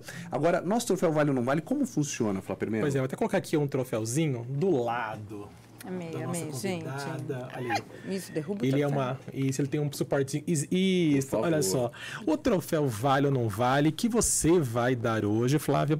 Na verdade é o seguinte: eu tenho uma coluna, né, sobre Quantos televisão. mil seguidores? 81 Aliás, sigam lá, coluna Arrasou. Flávio Melo. Eu já sigo, hein? Já, Já segue, a Flávia segue. Boa. É uma coluna sobre televisão, Flávia, mas de vez em quando eu dou lá os meus pitacos de cinema também, né? Não sou um Flávio Guerra, mas dou uns pitacos. É, mas é Flávio. Mas sou Flávio, sou o seu xará.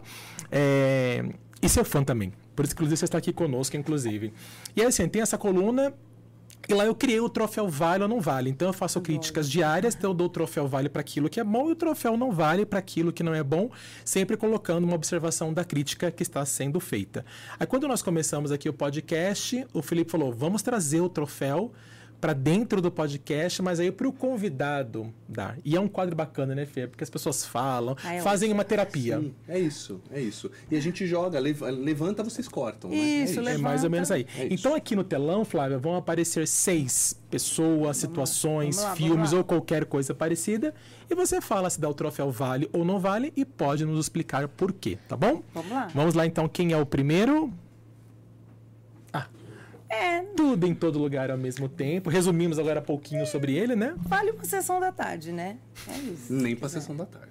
Ih, polêmica. Não dá nem pra entender. Polêmica, Sessão da tarde tem que entender. polêmica. É, polê- é- é- essa é a parte boa do troféu. da tarde. É, eu acho que eu, Azul. eu daria um vale porque eu gosto da Michelle Yeoh. Mas eu vale uma sessão da tarde. ela é ótima. Não vale a horário nobre. Ele ganhou seis Oscars, né? É, ganhou a Michelle, né? O roteiro, a O Jamie marido Curtis, dela, né? É, Que fala igual criança. é, que é uma eterno, né? É. Ele é Sim. dos Goonies, né? Dos Goonies, É, assim. Os diretores, né? Os, The diretores, Daniels, É, os The Daniels, né? que levou pra casa. É, eu acho que vale por ela, assim. Acho que foi bonito ver uma atriz asiática ganhar o Oscar de melhor atriz pela primeira Isso vez. sim, e ela né? vai bem, né? E ela é maravilhosa, filme, assim, desde ela o Tigre e o Dragão, né? e tal. Desde o Tigre É, e o Tigre, Dragão. É, então, eu, valeu, e valeu Podres pela mãe dela, rico, vocês né? viram a mãe dela assistindo? Rico Ela- ela faz? Ela faz, Faz. a mãe. Ela é a mãe, Isso, ela é a mãe, a, a, vilãzona, ela. É, então eu acho que por isso, mas é isso, tá, gente? Sabe que me me doeu um pouquinho quando a. Eu gostei muito que ela ganhou, acho que foi representativo, mas me doeu um pouquinho Kate, né? quando a Kate Blanchett não ganhou, porque eu até falei uma vez é, no meu canal, eu falei, eu queria não ter usado a palavra perfeição nunca na vida, só pra ter dado essa palavra pra Kate no filme Tar, que aliás já está na HBO pra quem quiser, não, HBO não, na Telecine pra quem quiser assistir. É, a Kate é incrível, né? É impressionante o trabalho dela, né? Dá até. Tanto que muitas pessoas achavam que a, a Lydia Tarr era uma, Existia, né? existia. E não, é um personagem fictício, de tão perfeita que foi a atuação. Não, e a Kate ainda é legal. Esse ano eu entrevistei ela muito rapidamente em Cannes por causa de um outro filme australiano, não sei quando é que chega aqui. E ela ainda é gente, sabe? Quer conversar, é bacana, sabe? Gente, assim, ela é. Ela é humana. É, Ela não, porque esses esquemas de entrevista são muito frios, às vezes, é muito rápido. Pá, pá, pá, pá. E ela não. Bate ela, pronto, né? É, ela, eu, eu. Foi a segunda vez que eu a entrevisto e, e eu sempre acho ela uma pessoa legal, além de tudo, assim. E linda também, né? Belíssima, né? Belíssima, Belíssima. belíssima. Tudo. Então, pra você, apesar das ressalvas, tudo em todo lugar ao mesmo tempo, ganhador do Oscar esse ano de melhor filme, pra você vale, então. Vale uma sessão da tarde. Não, não vale. Vamos ferrar. Não vale. É, pra ele não vale. Se ela falou que vale uma sessão da tarde, não vale. Ah, não mas vale uma, um horário nobre, não. Pra mim, tá? não vale uma tela quente. Não vale um Oscar. É, pra ela, sim. Pra, Mas pra pro filme. Pra O Michelle, filme não dava, não. O Não filme dava. Perfeito. Então, assim, vale pra sessão da tarde, mas não vale pra ganhar o Oscar Não, e não. seis Oscars e esse hype todo Ah, como não, foi o hype filme. não, é. Perfeito. Preguiça, não. Perfeito, excelente. Próximo, então, Ah, vale. o- Titanic, Ai, 25 gente, anos, né, Titanic esse ano. Ressignifiquei o isso, Titanic, eu vou dizer. Eu acho que vale, sabia? Pela perspectiva. Botar, porque assim, quando eu vi o filme, quando o filme estreou, eu, eu tava na faculdade, jornalismo, me achava muito moderno, só vejo o filme de arte, Antonioni, aquela Godard, não sei o quê. Aí eu achei um saco, e o DiCaprio não faz meu tipo, aquela coisinha, galanzinho, já não tava mais nessa, né? Se eu tivesse 13 anos na época, era, talvez fosse diferente. Então eu achava tudo isso um saco. Aí depois o filme passou, acho que ele fez 20 anos, e ele foi lançado em 3D. E aí eu fui cobrir o lançamento em 3D no Royal Albert Hall de Londres. Eu morava lá e me pautaram para ir. E o James Cameron chegou com a Kate Winslet capitão. E aí eu revi assim, e eu acho que o James Cameron, ele tem uma qualidade que eu acho que é preciso mais do que nunca hoje no cinema. A capacidade de levar a gente para o cinema, fazer filmão, cinemão que as pessoas falam, não vou ver no streaming, não vou deixar para ver na Netflix, vou ver no cinema. Boa. Porque mais importante, eu acho, que do filme é ir ao cinema como hábito, como cultura, sair de casa. A gente está numa fase, principalmente depois da pandemia, que as pessoas deixam tudo para ver em casa, mas não é só ver um filme. É, é- é viver a cidade. É o cenário, sabe? a É sair, a experiência. experiência. E, Sim. cara, o James Cameron tem essa capacidade. Esse filme reestreou ano- esse ano, né? O ano Esse ano, 25 E as anos. pessoas foram de novo. Eu fui. Então, assim, é, tá vendo? Eu fui. Então, assim, por isso eu acho que o Titanic vale demais. Porque ele tem essa capacidade. É o cinemão, para toda a família, É, é lindo, entendeu? né? E assim, É eu, lindo. Eu, eu admiro o James Cameron, eu sou fã dele nesse sentido. Eu não também. é o meu filme preferido, não, mas vale. Mais vale. E quando o tem- o tempo passou, notou-se que os dois são ótimos atores, Ai, né? são Ficaram lindos. taxados, ela não, né? Mas ele, ah, só do Titanic, o molequinho. É, ele foi taxado como rostinho bonitinho. e que nós era, né? percebemos que hoje em dia ele não é. Ele é um puta at- ator. Nem bonitinho, assim. Eu acho ele bonitinho, Eu acho Flávio. ele gato, eu acho. Eu acho ele Eu bonitinho. acho ele interessante. Tem uma bela cabeça. É, eu acho que ele não. Acho que ele não consegue envelhecer. É Ah, estranho. tanto que ele só sai com meninas, né? Quando Só. envelhece, ele volta para É isso. 23. Exatamente. Que é que é o impressionante. dele? E a Kate, eu acho uma atriz Ah, ela é fenomenal. diva, maravilhosa, tudo. Aliás, ela tem um filme também esse ano, né? Que é o, o Lee, né? exatamente. Que ela é uma, uma repórter da Vogue sei, que, vai, eu que vai cobrir a guerra. É. E diz também que é um trabalho belíssimo. ainda, tô também louca pra ver. tô curioso. Então, o Titanic vale 100%. Vale muito, eu acho. Show de bola, perfeito. Quem é o próximo então? Kevin Spacey, que aliás esse ano ele foi inocentado, né, de todas as acusações de agressões e abusos sexuais. Inclusive disseram que ele chorou quando a juíza né, da corte a disse que ele estava completamente inocentado. O que, que você acha? Ele é inocente, na sua opinião? Ai, não sei. Coisas que a gente nunca vai saber. É aquela história do Michael Jackson, É ser pedófilo ou não. Maquiavel, é. Perfeito, perfeito. Hum, É, ser pedófilo é duro, né? Michael Jackson é uma tristeza nesse sentido. Né? Eu acho que ele vale demais como ator. Eu acho ele sensacional, né? Sensacional. Aí é difícil, é aquela velha questão. A gente separa o homem da obra, o Polanski, o Woody Allen, ele, né? É complicado. Essa discussão dá outro podcast. Nesse sentido, eu acho que ele vale muito. Ele é um ator genial, né? Agora, a pessoa que ele é, eu já não, independentemente do assédio em si, é, ele tem relatos de ser um cara difícil, né? De trato difícil. Aí eu acho que a gente está num. Não sei, né? Nem todo mundo é fácil. Nem todo mundo está num dia fácil. Mas se a pessoa é tóxica no ambiente de trabalho, insuportável de trabalhar, e as pessoas só aguentam porque é um gênio, não sei até que ponto a gente tem que aceitar. Ô, amigo, vai lá para terapia, né? Faz um tratamento. Some, vamos né? Se... Saco. Não, vamos Não, se é cuidar. saco, né? Vai pescar, né? né? Vamos se cuidar, né? E tal. Outro dia eu vi falar uma coisa que eu achei engraçada. Eu vi um post de. Era um post assim, pessoas famosas que são bipolares. Que é um transtorno muito sério, né? E a gente acha que a pessoa é de lua, a pessoa é raivosa, a pessoa Quem não sei são? o quê. Aí um deles, eh, tem- tinha vários lá, mas um deles era o Maurício Matar. E o Maurício Matar, abre aspas, ele falou: eu tinha roubos, algo assim. Eu tinha roubos de raiva, e eu entendi que era uma condição minha, né, do transtorno, de bipolaridade, me cuidei. Hoje em dia eu lido muito melhor e tal. Só. Então eu achei muito honesto, achei bacana isso, porque às vezes a pessoa ela é intratável, ela é insuportável, ela não sei o que lá, mas ela às vezes ela tem E uma questão, sabe, é uma ela doença mesmo. é, de- e tem que se tratar, é um transtorno, sei lá. E às vezes, assim, vamos se olhar, né? Olhar para o outro. A gente, às vezes, normatizava muita coisa no ambiente de trabalho tóxica, e, porque o cara é um gênio, ou a mulher é uma gênio. Sabe sei lá. aquele documentário do Jim Carrey? Eu já falei do Andy, né? Andy Kaufman lá. Que ele enlouqueceu, né, no set. Ah. Mostra os bastidores. Ele querendo ser o cara. E aí ele falou que o, o empresário dele falou: Cara, você não vai fazer mais nada em Hollywood. Você Então. tá, tá ridículo. E ele não saía do personagem, Ah. causando todo mundo, xingando todo mundo. Então, ninguém é obrigado. Você assistiu o documentário? Não, ainda não. Maravilhoso. É Jim e Andy. Isso. E aí ele fala, ele fala, cara, eu não queria sair do personagem. O Andy Kaufman era assim, só que ele começou a arrastar o samba no set lá em Hollywood. E a galera, não, o empresário falou, você não vai trabalhar mais, você tá muito louco. E ele não saía do personagem, ele entrava como Andy Kaufman. Caramba, né? É, entendeu? Então, acho que nesse sentido, gente assim não vale mais, não. Ah, porque é um gênio, porque assim, gente. Né? Então trabalha sozinho. Você é um pintor sozinho, É, fica lá sozinho. Não é em grupo, né? Entendeu? Você faz É. um coletivo. Vira artista plástico, né? E olha, até o artista plástico trabalha em equipe, em ninguém equipe, vive sozinho. ninguém enfim. vive sozinho, perfeito. Então, pra você, o Kevin Spacey, apesar de ser um gênio na, no Se ele é essa cinema, pessoa tóxica no pessoal, não vale, não. Não Agora, não sei dizer exatamente. mas como ator, você acha eu que achei vale? ele gênio. Também acho ele Isso maravilhoso. que deixou a gente mais triste. Sim, Porque se fosse um cara medíocre qualquer coisa, ninguém ia sentir o baque. exatamente. Mas ele é o cara, né? É. Sensacional. Então, temos aí um troféu, não vale pra pessoa, dependendo das acusações, mas um vale pro ator, então. Perfeito. Quem é o próximo, então?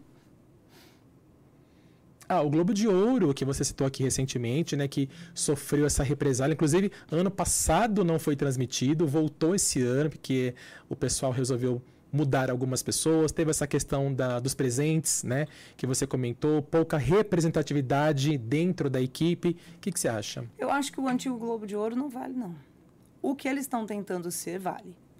Que, que eles mudaram de administração, né? E, e o Globo de Ouro, mas às vezes só tomando porrada, né, para aprender. Sai do seu lugar lá de, né? É, não de aprende no conforto. amor, aprende é na isso dor, aí, né? No caso foi esse aí. Porque eles abriram esse clube, começaram a abrir, e, e não é porque eles, né? É uma entidade, mas enfim, se ligaram que ia morrer. Né? E o que, que eles fizeram? Abriram candidatura para o mundo inteiro. Vários críticos de cinema brasileiro foram é, admitidos. Né? Eu tenho vários amigos que são Cecília Barroso, Lorena Montenegro. é, eu tenho, tenho vários amigos aí que foram e agora votam. Eu não tentei. Na verdade, vou resumir aqui. A, a- a associação, a- existe associação, eu sou da Abracine, que é a Associação Brasileira de Críticos de Cinema. E aí, as associações são ligadas no mundo inteiro. Existe a internacional, que chama FIPRESS, Federação Internacional de Críticos de Cinema. Tem o prêmio da FIPRESS em Cannes, tem o prêmio em Veneza, tem sempre o prêmio da crítica. E aí, por meio da FIPRESS, o, Globo de Ouro abriu inscrições para quem quisesse fazer parte. Logo depois desse ano fatídico. E então, teve gente que inscreveu. Eu não inscrevi, porque a pessoa tem déficit de atenção, perdeu o prazo, estava distraída. É, é bem isso mesmo, é o meu caso. Mas se arrependeu de não ter se Não, inscrito? Não, não. De boa. Daqui a pouco eles abrem de novo. Tá tudo E você certo. se inscreve, tá tudo bem. Estamos aí na, na, tamo aí na luta. Na né? luta. E tem gente muito bacana que foi. A Isabel Wittmann, que faz o Feito por Elas, um podcast. Tem gente muito legal, mulheres bacanas, brasileiras. Então, assim, eu vi que houve esse esforço de renovação. Dentro, e se eles mantiverem isso, não for só para inglês ver, para ficar bem na fita, Sim. eu acho que vale. Do jeito que estava, não acho que vale, não. Então, Então, É. para a história do Globo de Ouro até então, não vale, mas por aquilo que eles estão tentando fazer daqui para frente. Esse ano foi legal a premiação, Foi. né? Eu nem acho que é para a história. Eu acho que para o que estava acontecendo naquele momento, hoje não vale, não. Não vale. Não. E Perfeito. isso bota em, em- que a gente falou aqui, bota em jogo todo o trabalho de uma classe do mundo inteiro, que já está sofrendo, né? Então, assim. É né? porque a imprensa é estrangeira. Exato. Isso, perfeito. Perfeito. Bom, então, para aquilo que o Globo está tentando fazer daqui para frente, É, eu acho que vale. segundo Flávia Guerra, vale. Show de bola. Quem é o próximo? Inteligência artificial. Que, aliás, ah, esse assunto foi uma das pautas desta greve absurda dos roteiristas e atores que terminou há pouco tempo, porque os atores não querem que as suas imagens sejam usadas na, na inteligência artificial e os roteiristas não querem perder os seus trabalhos, uma vez que a inteligência pode ser eles utilizada. querem, mas eles querem ser remunerados por isso. Acho que essa era a cobrança. É, a era? cobrança, assim, eles querem ser remunerados, mas eles também não querem perder espaço, porque a inteligência pode criar roteiros. Entendeu? Pode criar roteiros. Ah, tá. Em e teoria, tomar sim. né? parte deles. Teu- Em teoria, sim. é. Então, essa, salário. é, então, e aí por isso que teve esse aumento de salário, inclusive, porque é, é meio que uma competição, né? Do humano com a tecnologia, né, Flávia? O que, que você acha disso? Eu acho que o problema não é a inteligência artificial, é o humano que usa. Entendeu? É que assim, eu não gosto dessa ideia de inteligência artificial escrevendo nada. Não gosto, não gosto. Porque eu vou citar um ator, acabei de esquecer o nome dele, mas já vai. É o ator que ganhou o melhor. Melhor é o, Pete, é o Peter Sarsgaard. Ele é marido da Meg Gyllenhaal. Ele ganhou prêmio esse ano, melhor ator em Veneza, para o filme lindo do Michel Franco, com, que é maravilhoso, com a Jessica Chastain. Esse vai estar no Oscar. Sim, com certeza. É verdade, ele É. ganhou, é verdade. E aí, vi. quando ele ganhou, ele falou uma coisa muito maravilhosa. Ele falou: cinema, contar histórias. Isso que a gente está fazendo aqui também. É sobre empatia. O cinema é o lugar da empatia, de você se colocar no lugar do outro, você entender outras realidades, né? Você vê um filme sobre um palestino, entender o lado do palestino, vê um filme sobre um personagem judeu, assim, tudo que eu sei sobre essa re- realidade ali, 90% eu aprendi com o cinema por meio de histórias de seres humanos, entendeu? Então, eu acho que o cinema é muito importante nesse lugar da empatia. Ele falou: como é que você quer entregar uma arte cuja maior, na verdade, assim, tagline do cinema, que é essa coisa do exercício da empatia, você viver outras vidas, né, numa vida, para uma máquina que não sofre, que não tem trauma, que não tem empatia. Como é que se dá isso na mão de uma máquina? A gente ainda não está nesse momento, entendeu? Assim, e, e um dos cartazes dos grevistas era isso, né? Que é tipo, a máquina não tem trauma. Sim. Cinema é sobre trauma. Sem trauma não tem, não tem narrativa, não, tem tem, história, história. não tem inspiração. Então, assim, como é que você coloca numa inteligência artificial essa humanidade? Ela ainda não tem, não sei se um dia vai ter, não sei se eu vou estar viva para saber, né? Um momento Blade Runner aí.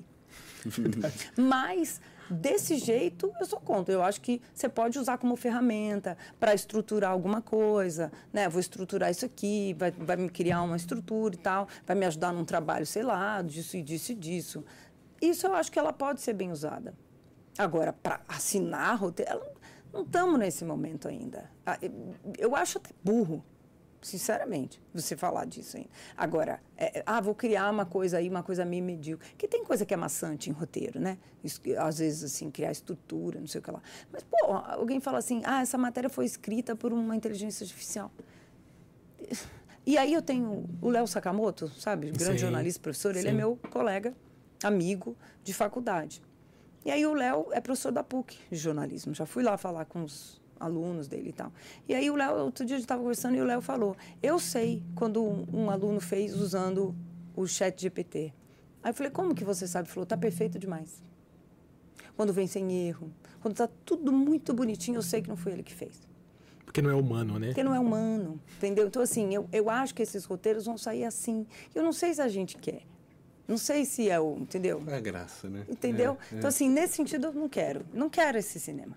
Não é a inteligência artificial. É esse cinema. É esse cinema. É aquele Perfeito. bolo perfeito, confeitado, que é lindo, que você morde não tem gosto nenhum. É seco, né? Eu acho bonito deles É. se unirem tão rápido, né? Porque é tipo assim, já chegou causando, falou, não, já põe a regra aqui, não vamos fazer nada, parou o bagulho. Mas não, porque foi uma greve É uma enorme. parada que assim, coisa meio de brasileiro, vamos ver Eu no invejo. que dá. É, vamos ver no que dá. E vai dando e você vai perdendo espaço. Acabou. Exato. Quando vai ver, acabou. É, Lá então, eles não é- pagaram pra ver. É, eu tava vendo um podcast, esqueci o nome do cara. Ele é roteirista e ele tava explicando lá no comecinho isso daí. Ele falou, essa não é uma greve de salário, é uma greve de método de produção. Isso. Método, sistema de produção. Falei, nossa, é isso, é sobre isso, Fantástico. entendeu? E aí, sobre inteligência artificial para os atores, aí eu acho que é uma coisa de, de direito trabalhista mesmo, que é assim, cara, você dá o seu trabalho naquele momento e o estúdio detém sua imagem para o resto da sua vida, tudo que um ator tem, o que nós aqui temos como direito é a gente mesmo.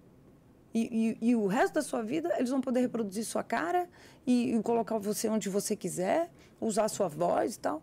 Eu acho violento isso até. E, é reprodu- e violento. reproduzir a sua voz através da inteligência artificial. Em outros eu, idiomas. É, eu tenho, eu tenho um, um amigo que o amigo dele trabalha com tecnologia e aí só das falas desse meu amigo de conversas no WhatsApp, esse amigo dele fez, pegou um texto e fez um texto reproduzindo a voz dele. Que medo. E aí né? você ouve e você fala assim, não, isso não é inteligência artificial.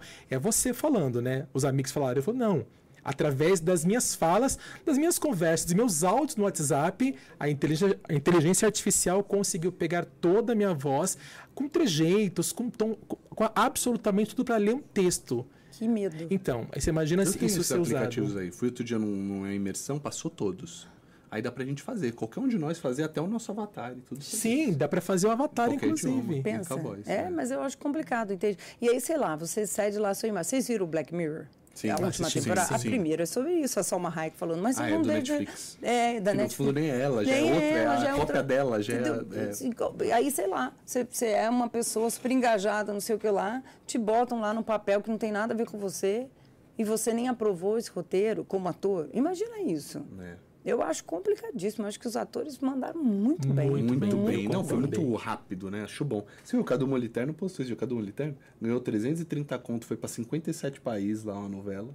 57 Os conto. residuais não deu nada. É, o direito de imagem. Sim. Isso aí É, aí ficou. o Você falou direito de imagem, é. mas falou, nossa. Antigamente existia isso, né? Hoje em dia é uma questão dos streams, né? Depois a gente. Sim. Né? Que É, isso, porque né? quando você, tipo, por exemplo, até mesmo um, um- um ator, quando uma novela é reprisada no Viva, por exemplo, ele ganha. Uma vez a- aquela atriz Maria Zilda Betlen, ela deu uma entrevista e falou que reprisaram uma novela dela. ah, acho que foi a segunda versão de Selva de Pedra nos anos 80 e passou recentemente no Viva. E ela falou que ela ganhou, se não me engano, acho que 157 reais para a novela ser passada no Viva. Aí por, por quê? Porque tem uma outra, uma outra legislação quando é canal a cabo, quando é streaming, né? Se fosse, por exemplo, na própria Globo, aí sim, mas quando é um outro canal à parte é diferente. Mas só Ou pra no não parecer que eu exterior, joguei né? Aleatório, exterior. foi só pra linkar com o direito de imagem, que você falou É de claro. nunca acabar, né? É isso, eles têm o Não, direito mas, e ele- mas não? isso estava na greve também, os residuais. Sim, também foi um sim. motivo por causa dos streamings, né? Uhum. Que às vezes o filme vai para o streaming e o streaming não tem a mesma régua de medir de audiência. E eles não abrem os números. Então, como que você paga o ator? Se a régua é alcance, é valor de publicidade e tal, como você calcula isso no streaming? Mesmo que Perfeito. seja duas pizzas. Mesmo que seja duas Verdade, pizzas. difícil. Perfeito. Então, para você, por enquanto, ainda não vale, Flávia. Não, eu acho que não. Por enquanto não vale, então, a Não inteligência assim. artificial, não dessa forma como está sendo conduzida, né? Uhum. Perfeito. E quem é o próximo, por favor? E fechamos com ele, Will Smith, que ganhou o Oscar recentemente, né, pelo King Richards. E todo mundo não falou mais do filme, e sim da cena do golpe dado no Chris Rock. Ele poderia ter sido indicado com o que ele fez a escravidão lá, que tá na Apple Foi, TV, né? foi. Sim, ele foi ótimo. né? Emancipation, né? Uma coisa assim. Eu entrevistei ele por Emancipation. Sim. Eu acho que ele vale, sim. Eu acho que. Eu, eu acho que tudo é contexto, entendeu? 55 anos. É, tudo é contexto. Eu acho que, assim, não, jamais vou defender a violência. Eu acho que a academia fez muito certo de bani-lo, dele ser punido. Não dá para tolerar. Né? Agora, se ele conseguir, é isso, se ressignificar, voltar de outra forma, vamos ver a trajetória que esse cara é. Eu não, eu não sei, assim, não existiam relatos, e quando isso acontece, tudo vem, né? Vem. Relatos de que ele é um cara violento, que batia nas pessoas e tal. E, e ali eu acho que foi um momento muito complicado que ele estava, né? Ele estava sob holofotes. Ele trabalhou a vida inteira para aquilo. A trajetória dele é muito, né, como de todo ator negro, né? Ele veio do nada, ele construiu. Aquilo era muita coisa em jogo. Ah, ele estava numa crise com a mulher, né? Adiada, é muito difícil. E, e, e você não sabe como é lá em casa. Essa al- alopecia, né, o alopecia da, da Adiada, pelo que a gente entendeu ali, é um trauma grande para ela. O Chris Rock sabia disso? Pare- Sabe, é, até que ponto você brinca com uma condição da pessoa, que é um trauma para ela? Então, assim, eu acho que tudo isso ali levou o Will Smith agir daquele jeito, entendeu? Não acho que ele, eu acho, que ele seja essa pessoa que sai socando todo mundo a qualquer problema, entendeu? Agora, ali do Oscar, ali na academia, eu acho que é isso mesmo que tinha que ter sido feito, entendeu? Mas eu tanto não deixei de acompanhar ele nem de vê-lo, como eu entrevistei ele. E como ele foi sua o entrevista com ele? Foi legal, ele foi... Ele é eu- gente eu- boa, parece gente boa, ele né? parece gente boa, não foi ao vivo, né? Eu fiz por Zoom. Mas o que me pareceu, e o Emancipação é sobre isso, né? É um escravo, um, um homem escravizado, uma história real, né? Um cara que lutou, atravessou pântano, enfrentou jacaré e tudo para voltar para a família dele, né? Então, assim, E o filme é todo em preto e branco, né? né? O filme é pesadíssimo. Mas ele me parece que é esse cara, entendeu? Não acho que ele mereceu. Eu, eu por exemplo, é que não dá para tirar, né? Mas ele merecia até perder o Oscar. É igual assim, você ganhou o time e tal. Você foi lá, bateu no cara do outro time, você perde a taça. Eu acho que devia ser assim, entendeu? Por- pela violência. Pra Ah, você, então, você, você tire- teria tirado o Oscar dele, Eu então. teria, nesse sentido meu, você não tem fair play, tá batendo no outro aqui e tal. E o Chris Rock é a mesma coisa, eu bani do Oscar, bani da academia também, e eu acho que violência Nenhum não é só outro. física. Será que, eh, pensando aqui agora, você falando, eu fiquei imaginando, tipo, era o grande dia dele, ele sabia que era bem possível ele ganhar, né? Era bem provavelmente. viável. E é quase que, mano, você não vai me tirar só porque hoje é meu grande dia e eu não vou deixar isso passar. E claro, ele tá com uns problemas de relacionamento com ela, eles têm um casamento aberto, né, e tal. E, Eu acho que de foi- uma insegurança, tudo, né? Uma loucura Eu acho que ele completa, agiu totalmente por impulso. Claro, você fala, pô, seu impulso, agora você sai socando as pessoas. Não é pra gente É, validar pra provar isso. também pra ela, É, né? Que exato, que pareceu. é, você foi tem que bem- provar que é, você é seu eu marido. eu porque, acho. porque Porque vai que te apareceu isso mesmo, né? Apareceu. Que ele até riu. Aí ele olhou pra ela e falou, eita, é. vou ter que bater no cara. Cê- Imagina, ó, vocês estão merda. vendo tudo que está passando num segundo ali, que a gente não viu na hora, que Pois a é, gente não pois vê. é, que Ninguém tá- percebeu. E que não tá, entendeu? Então, assim, não. ele- por exemplo, se fosse na rua, acho que ele tinha que ir, sei lá, detido, responder pelo processo. Sistema de justiça, né? Vingança não é Parecia justiça. armado, né? Parecia Exato, mas, por exemplo, vingança não é justiça, né? Então, assim, o sistema de justiça, sei lá, prende a pessoa, processa, ele responde, Uhum. cumpriu, sai, vamos ver. Acho que é a mesma coisa, entendeu? É, então, se ele estivesse na rua, eu acho que ele tinha que passar por tudo isso. Não tinha que falar, ah, não, deixa disso, deixa quieto. Não, tinha que responder judicialmente por tudo aquilo ali. O Chris Rock é que não quis prestar queixa. Né? Mas ele poderia ter prestado. Podia, é Mas verdade. cabia ao Chris Rock, né? Sim, Como- sim. civilmente. Mas o Chris Rock, eu acho que ele também ponderou Porque eu acho que, no fundo, É, ele sabe ele que sabe que ele atravessou também, um né? lugar ali que não é para fazer Uma brincadeira. barreira que não deveria, né? É, E o uma, palco não protegeu ele. Que às vezes o cara fala, não, o palco me protege. Ele não vai fazer nada. Tomou. uma coisa Pois não é, justifica a outra, né? Não é É, porque um cara deu um soco na sua cara que você vai dar é, outro. Fez uma piada, você vai socar o outro. Sim, sim. Mas eu acho que esse contexto, olhando em perspectiva, é muito mais complexo do que foi no momento, né? Ah, com certeza. Muito complexo. E eu, eu, eu digo sim para ele. Assim, eu acho que a gente tem que olhar, tem que ver o que está acontecendo. Eu não acho que ele é esse cara. Isso, isso, sim, sabe? Esse monstro que o mundo pintou, Não acho, né? não. Não acho. É, Errou, tem mais que responder mesmo. Sim. É isso aí, foi o mínimo que podia ter acontecido. Responde aí, enfrenta as Gosto consequências. muito dele. Gosto, gosto E fã, você, fã. você. Pra você, né, como crítica de cinema, ele mereceu levar o Oscar pelo King Richards ou foi um prêmio pelo conjunto da obra, que o Oscar adora fazer isto, ou ele já fez coisas melhores, por exemplo? Eu acho que foi um prêmio pelo conjunto da obra. Foi, né? Foi. Né? Eu gosto muito de Eu Sou a Lenda, por exemplo. Nossa, acho um sim, filmaço. Eu Acho que ele Lenda é devia ter ótimo. ganhado ali. Tem também aquele Sete Vidas. Sete É. Vidas. Só te dizer, ótimo É, também. E Eu, eu também acho que ele fez trabalhos muito melhores, mas aí chegou num ápice que a academia falou assim: não, vamos premiar. É isso aí, ele Hancock, merece, né? né? Os caras não manjam nada. Hancock. E tá Doze tudo anos de escravidão, né? Tá tudo certo. Puta, boa. Tá certo. Confunde tudo. Certo, Tá certo, show de bola. maravilhoso. Boa. E naquele ano tinha Ataque dos Cães, né? Eu adoro o, né? Ah, o ata- Benedict Cumberbatch, que pra é mim merecia levar, inclusive. Sim, mas aí você olha, o Oscar não é só isso, de novo, é trajetória, É é, trajetória. contexto, é tudo, né? É um Que foi- é, foi, por exemplo, que. Igual a Kate com a aconteceu. Exato, exatamente, perfeito, É. excelente, excelente observação.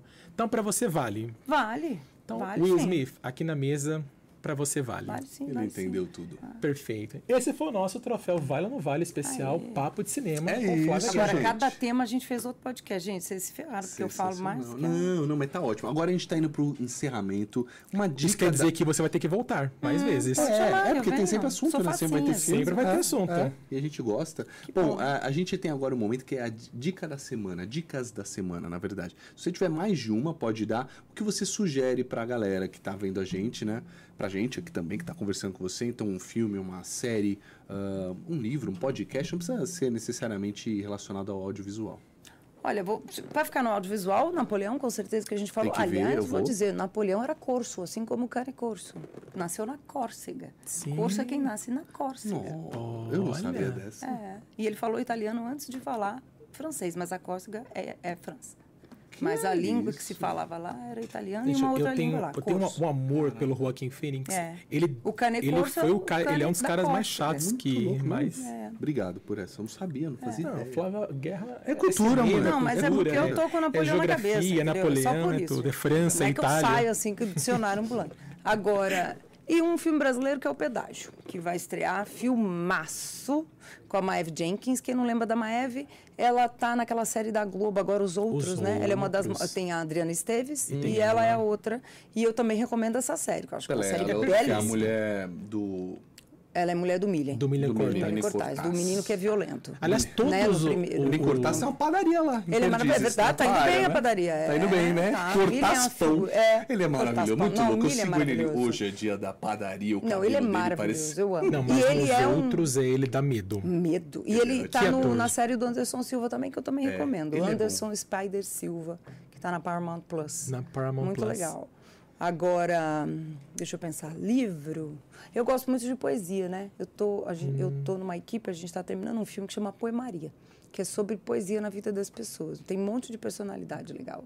Tipo, Maria Gabriela, Adélia Prado, João Willis, Alexandre Borges. Tem um monte, tem anônimos, não. Cada um escreveu uma poesia. Isso. Não, fazer. não. Cada um fala da poesia na sua Da vida. poesia da É. sua. Ah, que interessante. Declama no final. Ai, tem gente que é poeta tem gente que não é. Que show de bola. É, então eu, eu acho que a gente devia ler mais poesia, se permitir um pouquinho mais, assim. Aí eu recomendo a Adélia Prado, que é uma escritora brasileira maravilhosa, que acho que se ela fosse gringa, ela tinha ganhado vários prêmios aí pelo mundo, e como né, a, a língua portuguesa não é tão lida, né, por- pelos grandes internacionais, Infelizmente, muitos né? dos nossos autores nunca ganharam o Nobel e mereciam. Passam desapercebidos, né, Flávia? Passam, passam. Então eu indico aí a as poesias, tudo da Adélia Prado, gente. Corram atrás, que ela é maravilhosa. Show de bola, viu? Muito Anotou? bem, dicas da semana. E não é cult, não, não sei o quê. Poesia é legal. Pode, pode tudo. Rap é poesia, né? A Poesia é do isso, nosso né? dia a dia. Ritmo e poesia. São aquelas poesias crônicas, né? A crônica do dia a dia, né? É, uma música é Perfeito. poesia, cara. Claro, sempre. Vamos pro bate-bola? Vamos para o bate-bola. O bate-bola com você hoje, Flávia, tem, tem duas etapas. A primeira, eu vou falar o nome do diretor e dois filmes do diretor. Você escolhe quem é o melhor, tá bom? Vamos lá. Começamos com Sam Mendes, 1917 ou Beleza Americana? Beleza. Concordo com você. Por falar no Kevin? Spacey, Eu né? também. 1917. Por falar no Por Kevin falar em Kevin Spacey. Que deu um show em Beleza Ah, Americana e ganhou o seu Oscar de melhor ator, né? Inclusive. Tarantino, Bastardos Inglórios ou Era Uma Vez em Hollywood? Ah, Bastardos. Eu não gosto muito do Era Uma Vez. sou Nossa, eu sou polêmica. apaixonado Eu sei, pelo tá Era tudo Uma certo. Vez. Saco também. Esse Eu não, eu não. Eu tô muito. com você. É nóis. Bastardos. É né? nóis. Fui massacrado agora, Eu né? gosto do. Bom tenho- Giorno. é, pra mim você, meu pra ele é o melhor filme. Não, não tem como. Muita ser o gente melhor acha. Pra mim é o melhor Pode filme do até ser Tarantino, mesmo, é. é que não me pegou. Mas o Bastardo é obra-prima. É demais. É É, obra-prima. na verdade, o filme que eu mais gosto dele é o Jack Brown, que é o menos Tarantino do Tarantino. É verdade. E menos falado também, né? é. Menos divulgado o É, Jack Brown, né? Perfeito. É bom Vou também. ver, vou ver. É bom, assiste. Baz Luhrmann, você prefere o Moulin Rouge ou o Elvis? Moulin Rouge. Eu amo Moulin Ai, Rouge. gente. E eu não sou Eu de também. musicais, hein? É o meu filme da minha vida. Ah, juro, eu amo. Eu acho aquilo uma que- obra-prima. E aquela voz rouca daquele homem belíssimo, maravilhoso, né? Que é o... Que eu acabei de esquecer. O irlandês belíssimo. Ator do O ator Ivan É, McGregor. Ian McGregor. Cantando Your Song, que é uma das músicas da minha vida. Com aquela voz, gente. Aquele filme, pra mim, vale aquela sequência do Your Song. Eu também. Pra mim, eu até falei, o Felipe até sabe. É, o Moulin Rouge é o filme da minha vida. Ah, Acho que eu já vi 20 vezes. Cada vez que eu, vejo, eu adoro. choro no final. Não vou contar por quê, pra quem não viu. Ah, quando a lua sorri, eu acho aquilo Ai, tudo tão mágico. Eu entro naquele filme que eu coloco até uma capa vermelha, assim, pra Adoro. assistir. Eu adoro o Baz Luhrmann, porque o Baz Luhrmann não tem medo de ser brega, exagerado, De não ser- de ser barroco, ridículo. cafona, ridículo. Ah, se joga mesmo. é. E eu curto isso nele. assim. Muito, É. muito. Moulin Rouge, pra mim, é uma obra-prima do cinema também. Pena que não ganhou o Oscar. Aliás, pra você, nesse ano agora, o Elvis era o favorito pra ganhar o Oscar de melhor filme ou não? Não, não. Quem é pra você o favorito? Vamos lá retomar? O que, que era o. Nada de novo no Não, front. Nada no. Front, o- nossa, os Banshees de Inisherin. Benches, Os é. Banshees, né? Não, o favorito eu acho que era o tudo em todo lugar ao mesmo tempo agora, não sei o que mesmo. O favorito era esse. Meu favorito O era o seu. Benches. Benches. Eu já não tinha É chegado o meu tipo de filme. Na eu adoro aquele Eu tipo de Não, ainda. eu acho que o, Colin Farrell meio- fez o melhor papel da é, vida meio dele, sei né? lá onde é que eu tô, que as coisas acontecem numa linguagem de normalidade, mas tudo que está acontecendo ali é um teatro do absurdo. É perfeito Eu adoro filme. filme assim. Também Fala, gosto. Mas que, isso é para ser, é verdade? Isso daí eu, eu acabei Não deixando assistiu? passar, passou o Oscar, não vi. Assista. Assiste. Não vi. Tem o, o, o-? Eu alugo. Os alugo. benches, eu, depois eu olho, Aluga, olho pra aluga, você e te aluga. falo. Mas eu acho que, acho que tá passando em algum lugar já. Tem o personagem do Barry Keoghan, que, aliás, eu achei Barry sensacional. Keoghan é maravilhoso. Porque ele come- o personagem parece dele, parecendo no começo aquele bobo da corte que vai cansar e de repente nasce uma história daquele menino. Nossa. Cara, eu fiquei impressionado. Eu também achei que foi uma pena. Eu torcia muito pelo Elvis por, por causa disso, né? De não ter medo de errar. Não, o base ele tem essa aí. questão, né? Mas realmente os Banshees ele é sensacional. Ah, Martin Scorsese, Os Infiltrados ou O Lobo de Wall Street? Eu gosto mais do Lobo. Ah, é demais. Eu né? gosto mais do Lobo, mas eu entendo a genialidade dos infiltrados. Na verdade, eu botava outro aí, mas. Qual você colocava Eu do colocaria Martin? o Taxi Driver. Eu já Ah, vi que é 250 mil. É bom, vezes. né? Não canso desse filme. Que obra-prima também. Ah, né? é uma obra-prima. O Touro Indomável, Taxi Driver, Os Bons Companheiros, pra mim, é Goodfellas, né? É. E o atual, Assassinos da. Lua já das vi três Flores. vezes, falei isso pro Leonardo DiCaprio. Eu falei, já vi três vezes esse filme, porque eu vi em Cannes. Isso é aí eu demais. vi pra você é fazer chique, entrevista. Falei isso pro Leonardo. eu Não, falei- não, falei Você falou com naturalidade. Eu falei pro Léo. Eu Falei o pro Lê. Leozinho, Lelê. Leozinho lá em casa. Aqui a gente fala assim, ah, eu falei pra minha mãe, pra minha Não, não, é que eu falei, eu falei assim, ó, eu já vi esse filme três vezes. Aí ele fez uma cara assim, eu falei, é, porque pra cada entrevista eu revi esse filme, né? Porque foi primeiro em Cannes, depois eu, pra, pra quando eu ia escrever sobre o filme de novo, aí eu revi. Claro. E aí a Apple me falou, ó, tem uma chance de entrevista, você quer? Não. Claro Já estreou o filme e tudo, mas agora que a greve acabou, tem uma chance. Você quer? Óbvio. Lógico. E aí fui lá e eu entrevistar ele de novo. As entrevistas são muito rápidas, né? infelizmente. E foi e todas, todas online, é isso? Online, porque, né, quando a gente está no festival, aí a gente está lá e cobre. Vez ou outra, existem chances de entrevistas que são pessoais, você, né, acontece em viagens. Mas hoje está trabalhando muito no Zoom. desde a pandemia. Entendi. Mas tudo bem. Mas enfim. E aí eu, eu adorei esse filme. Eu- É, eu também confesso que eu achei uma obra-prima também. Aliás, aos 81 anos de idade, o Martin Scorsese oferecia um filme desses pra gente e eu acho que é um presente, né? Nossa, sabe que em Cannes, ele é maravilhoso, gente. Minha, minha, minha meta de vida, de velhice. É, em Cannes perguntaram, ah, você, aos 81, ainda está usando, né? Porque podia ser mais um filme básico e ele inverte todo o eixo, né? É muito mais sobre a traição do povo indígena ali, né? Uma história de traição de amor e a traição do povo, né? Que foi Sim. traído. Então, o filme da... E aí ele... E aí você continua usando, mesmo aos 80 e tanto. Aí ele falou assim, meu, vocês querem o quê? Aos 81, se eu não usar e não fizer o que eu quero, eu vou fazer o quê? Ficar em casa vendo televisão? Ó. Pra que que eu vou fazer? E também não tem Faço. muito mais tempo também, né? Aos Achei 81 anos de idade. Só fazer o Só porque mesmo? eu tô velho, tem- então não faço. Boa. Ficar vendo TV. Verdade. Show de bola. E dos, dos diretores, né? Fernando Meirelles, Cidade de Deus ou Ensaios sobre a Cegueira? Cidade de Deus. Cidade de Deus Que é uma obra-prima. Uma prima, né? Inclusive os americanos reconheceram isso Todo também, né? mundo. Todo mundo, né? Não tem nenhum gringo que a gente, na entrevista, que quando descobre que a gente é brasileiro, não fala, ai, eu adoro Cira. Show de bola. E agora a segunda parte são ganhadores de Oscar. Vou dar duas opções para você, polêmica, e você fala quem desses você prefere, tá? Spotlight ou Green Book? Ah, Spotlight. Green Book é problemático, né? Problemático. É. É, bom, mas é problemático, também. né? É, é que é problemático, né? É problemático ali. O White Savior, né? Como o- o Salvador Branco ali do rolê. É complicado aquele filme. É. E eu acho, na verdade, para além disso, eu acho um filme muito convencionalzinho. Eu, Eu também adoro o acho, acho meio ator. né, Eu o- também. Os dois, né, inclusive. Músico. o- é, como ele chama? Gente, que torce pro Boca Juniors, morou na Argentina, ele é maravilhoso. É, que faz sim. um, um motorista toscão. Isso, motorista. Ah, vai vir o nome dele. Eu achei ele maravilhoso, ele é um cara legal, mas ali ele errou. O agente dele errou no projeto. Então, pra você, Spotlight, né? Que é uma história difícil, mas acho que muito bem contada, É, né? de jornalismo, né? É, pra quem é jornalista, eu acho que é uma obra-prima. Eu não sou burro, eu confundi com Moonlight, que é o que tá embaixo. Né? É, o Moonlight também. Que é o próximo, Moonlight ou A Forma da Água? Moonlight, não tem nem dúvida. Acho Moonlight maravilhoso. Aí é, é injusto, porque são dois cinemas muito diferentes. Muitos. Então, assim, depende do cinema que você gosta mais. Uhum. Eu gosto mais do cinema do Moonlight, né? Eu adoro o Del Toro. Acho ele um puta cara. Mas, incrivelmente, o meu filme preferido dele é o Pinóquio. Ah, o Pinóquio, Pinóquio é muito acho uma bonito. obra- É demais. prima. Netflix, né? Tá na Netflix. Tá. Assista, E tem, pelo o, amor e de tem Deus. como foi feito também. É muito. Maravilhoso. É tão legal quanto o filme. É mais legal que o filme. Não, gente, Mas o homem ficou oito anos aqui. E outra, não é. Quem me viu e eu- vendo aqui e não viu ainda, não é o Pinóquio da Disney. Não é o Pinóquio que ninguém Isso. aguenta mais. Eu fui ver com uma má vontade que vocês não estão entendendo, que eu não aguento mais o Pinóquio. Mas eu não. também. O filme é muito incrível, o recorte que ele faz. É um filme sobre o luto, que criança também vê. Um filme sobre o fascismo. Sobre a belíssimo o aceitação. filme. O filme é pesado, não É é? muito bonito. Bobinho pra criança, não. Verdade. Muito bonito. Então, pra E você, Moonlight eu acho maravilhoso. Moonlight, maravilhoso. é- E foi aqui, pra, pra mim, a melhor cena do Oscar. erraram, gente. La La Land. Não, não. Moonlight ganhou o melhor filme. Que cena antológica, né? E Maravilhoso. Moonlight é muito lindo. Ganhou uma- um marketing gratuito no filme do Moonlight, com certeza. A lista de Schindler ou Forrest Gump? Forrest Gump. Perfeito. Eu amo Forrest Gump. É belíssimo, né? Não é demais, né? Demais. Só corre. Só corre é Meu ótimo. filho que começa a correr, eu falo, uh, É muito Forrest, bom, é muito Corre, Forrest, corre. Uma mente brilhante ou gladiador? Ah, difícil. Aliás, assim. com o mesmo protagonista, Com o né? protagonista, É. né? Eu sou. Hum, difícil, assim. Mas eu acho que pelo espetáculo eu sou mais gladiador.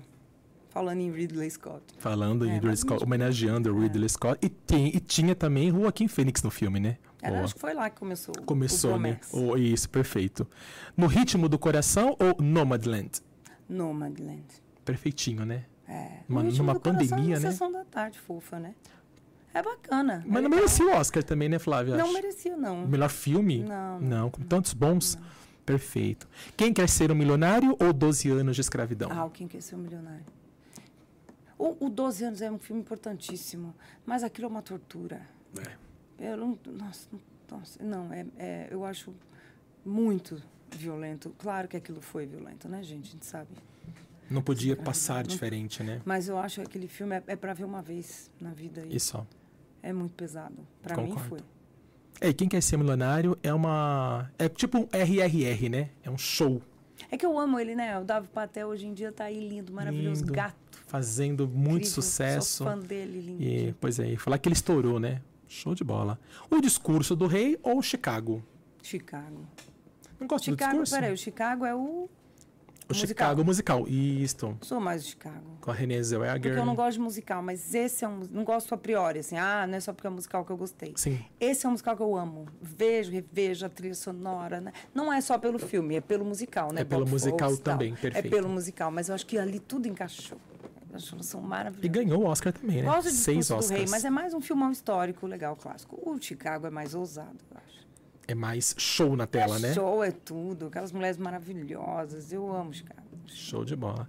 E ah, pra você, tipo, até, até agora, pelo que você viu, quem pra você merece ganhar o Oscar o ano que vem? Difícil, hein? Vamos ver os filmes do ano. Quem será que vem aí, ó?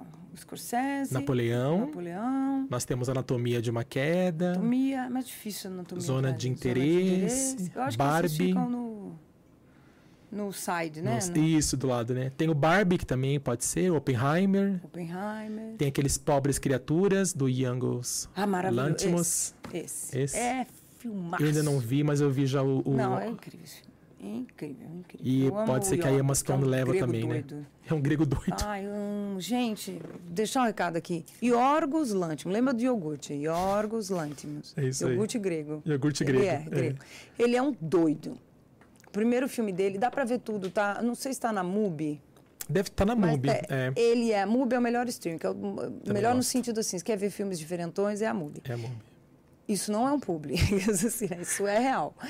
O, o Yorgos, o primeiro filme dele chama Dente Canino, o canino.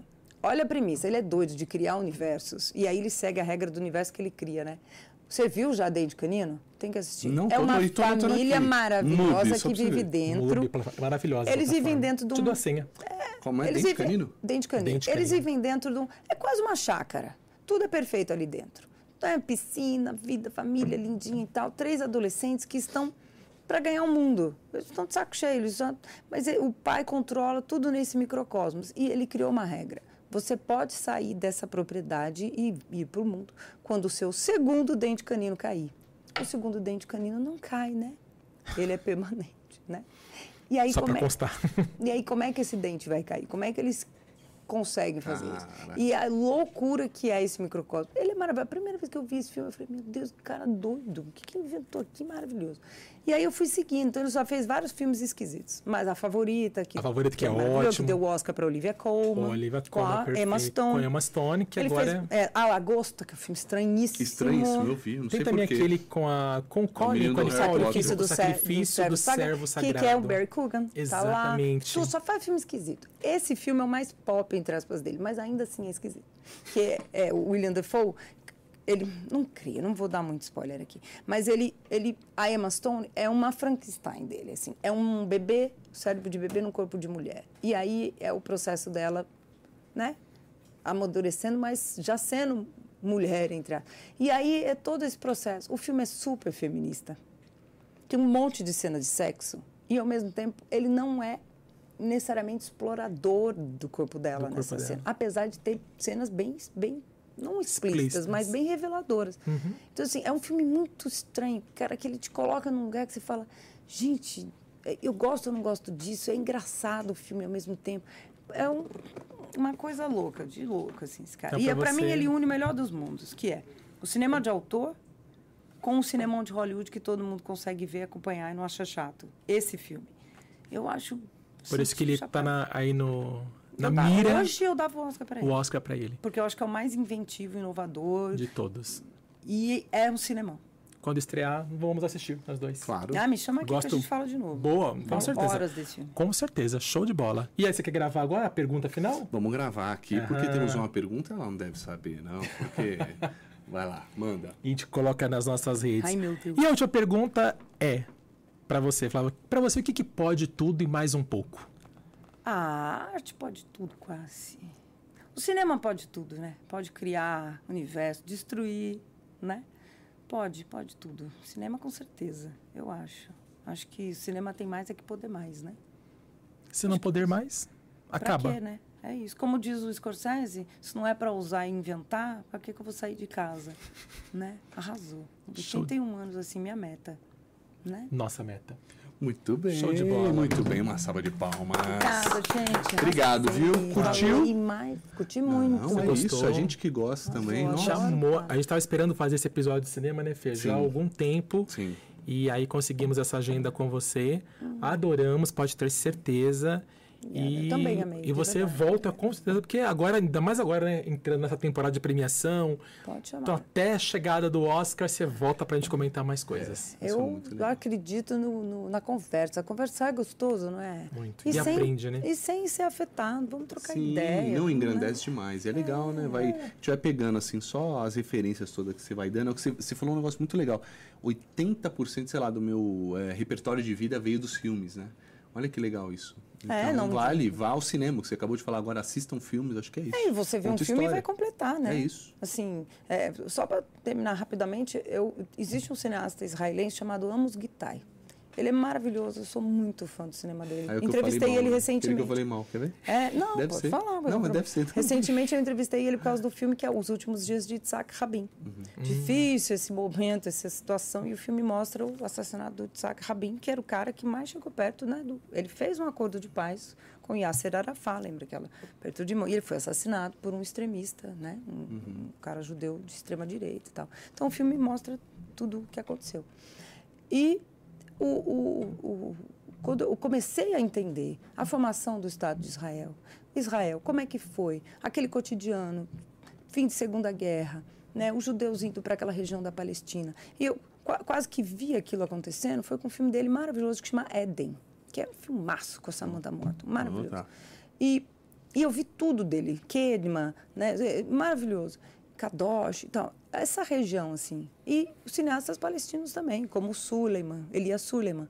E ele com o Suleiman fizeram um filme juntos, ó, há muito tempo, sobre essa questão da rivalidade, olha só. E assim, eu tenho uma perspectiva, não é que ah, eu que alecrim dourado, não estou dizendo isso, mas tipo, com o cinema, o cinema me deu uma perspectiva multifacetada dessa questão, com o cinema palestino, com o cinema árabe, com o cinema egípcio, com o cinema do Amos Guitar. Então, assim, assim, eu estaria muito perdida, como a maioria das pessoas estão, o que é natural no Brasil, se eu não tivesse essa vivência que o cinema deles me deu. É isso que eu estou falando. Isso é política, é história, é sócio-política, é Show. cultura. Sim. Não é só comer pipoca. E os filmes também são uma delícia. São lindos de assistir. Também entretêm.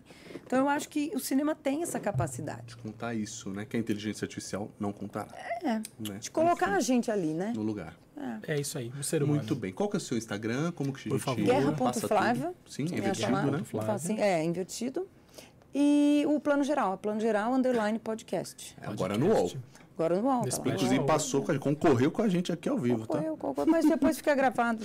É Pra isso. todo mundo assistir, a É gente troca a informação. É aí. obrigado, Obrigado. tá? Obrigada Meu amigo, vocês, obrigado ó. por mais uma, Imagina. Tamo junto. Um belíssimo episódio Obrigada, hoje. gente. Incrível, Vocês obrigado. arrasaram. Imagina. Você que Obrigado a arrasou. você. Em breve sai os Imagina, cortes. gente. Entra como colaboradora, fica nas duas redes. Coloca tá lá, pode lá, que vamos passar a palavra. Show. Obrigado, Pode viu? tudo. Gente, ó, obrigado a todos quem ficou até agora, né? Quem ouviu pelo Spotify, estamos no YouTube, quem tá ouvindo, vai lá, pode tudo e mais, se inscreve no canal, deixa o like. Você que está vendo no YouTube, deixa o like, se inscreve no canal também e ouça nas plataformas. Estamos agora, não estávamos, eu achei que estava no Spotify, no Amazon, estamos no Google Podcasts e Apple Podcasts também. Então estamos agora em todos para vocês ouvirem no carro, numa viagem, lavando uma louça, por que não, né? Beleza? tá bom, gente? Beijo. Até terça que vem, tamo junto, pode tudo mais um pouco. Valeu. Show.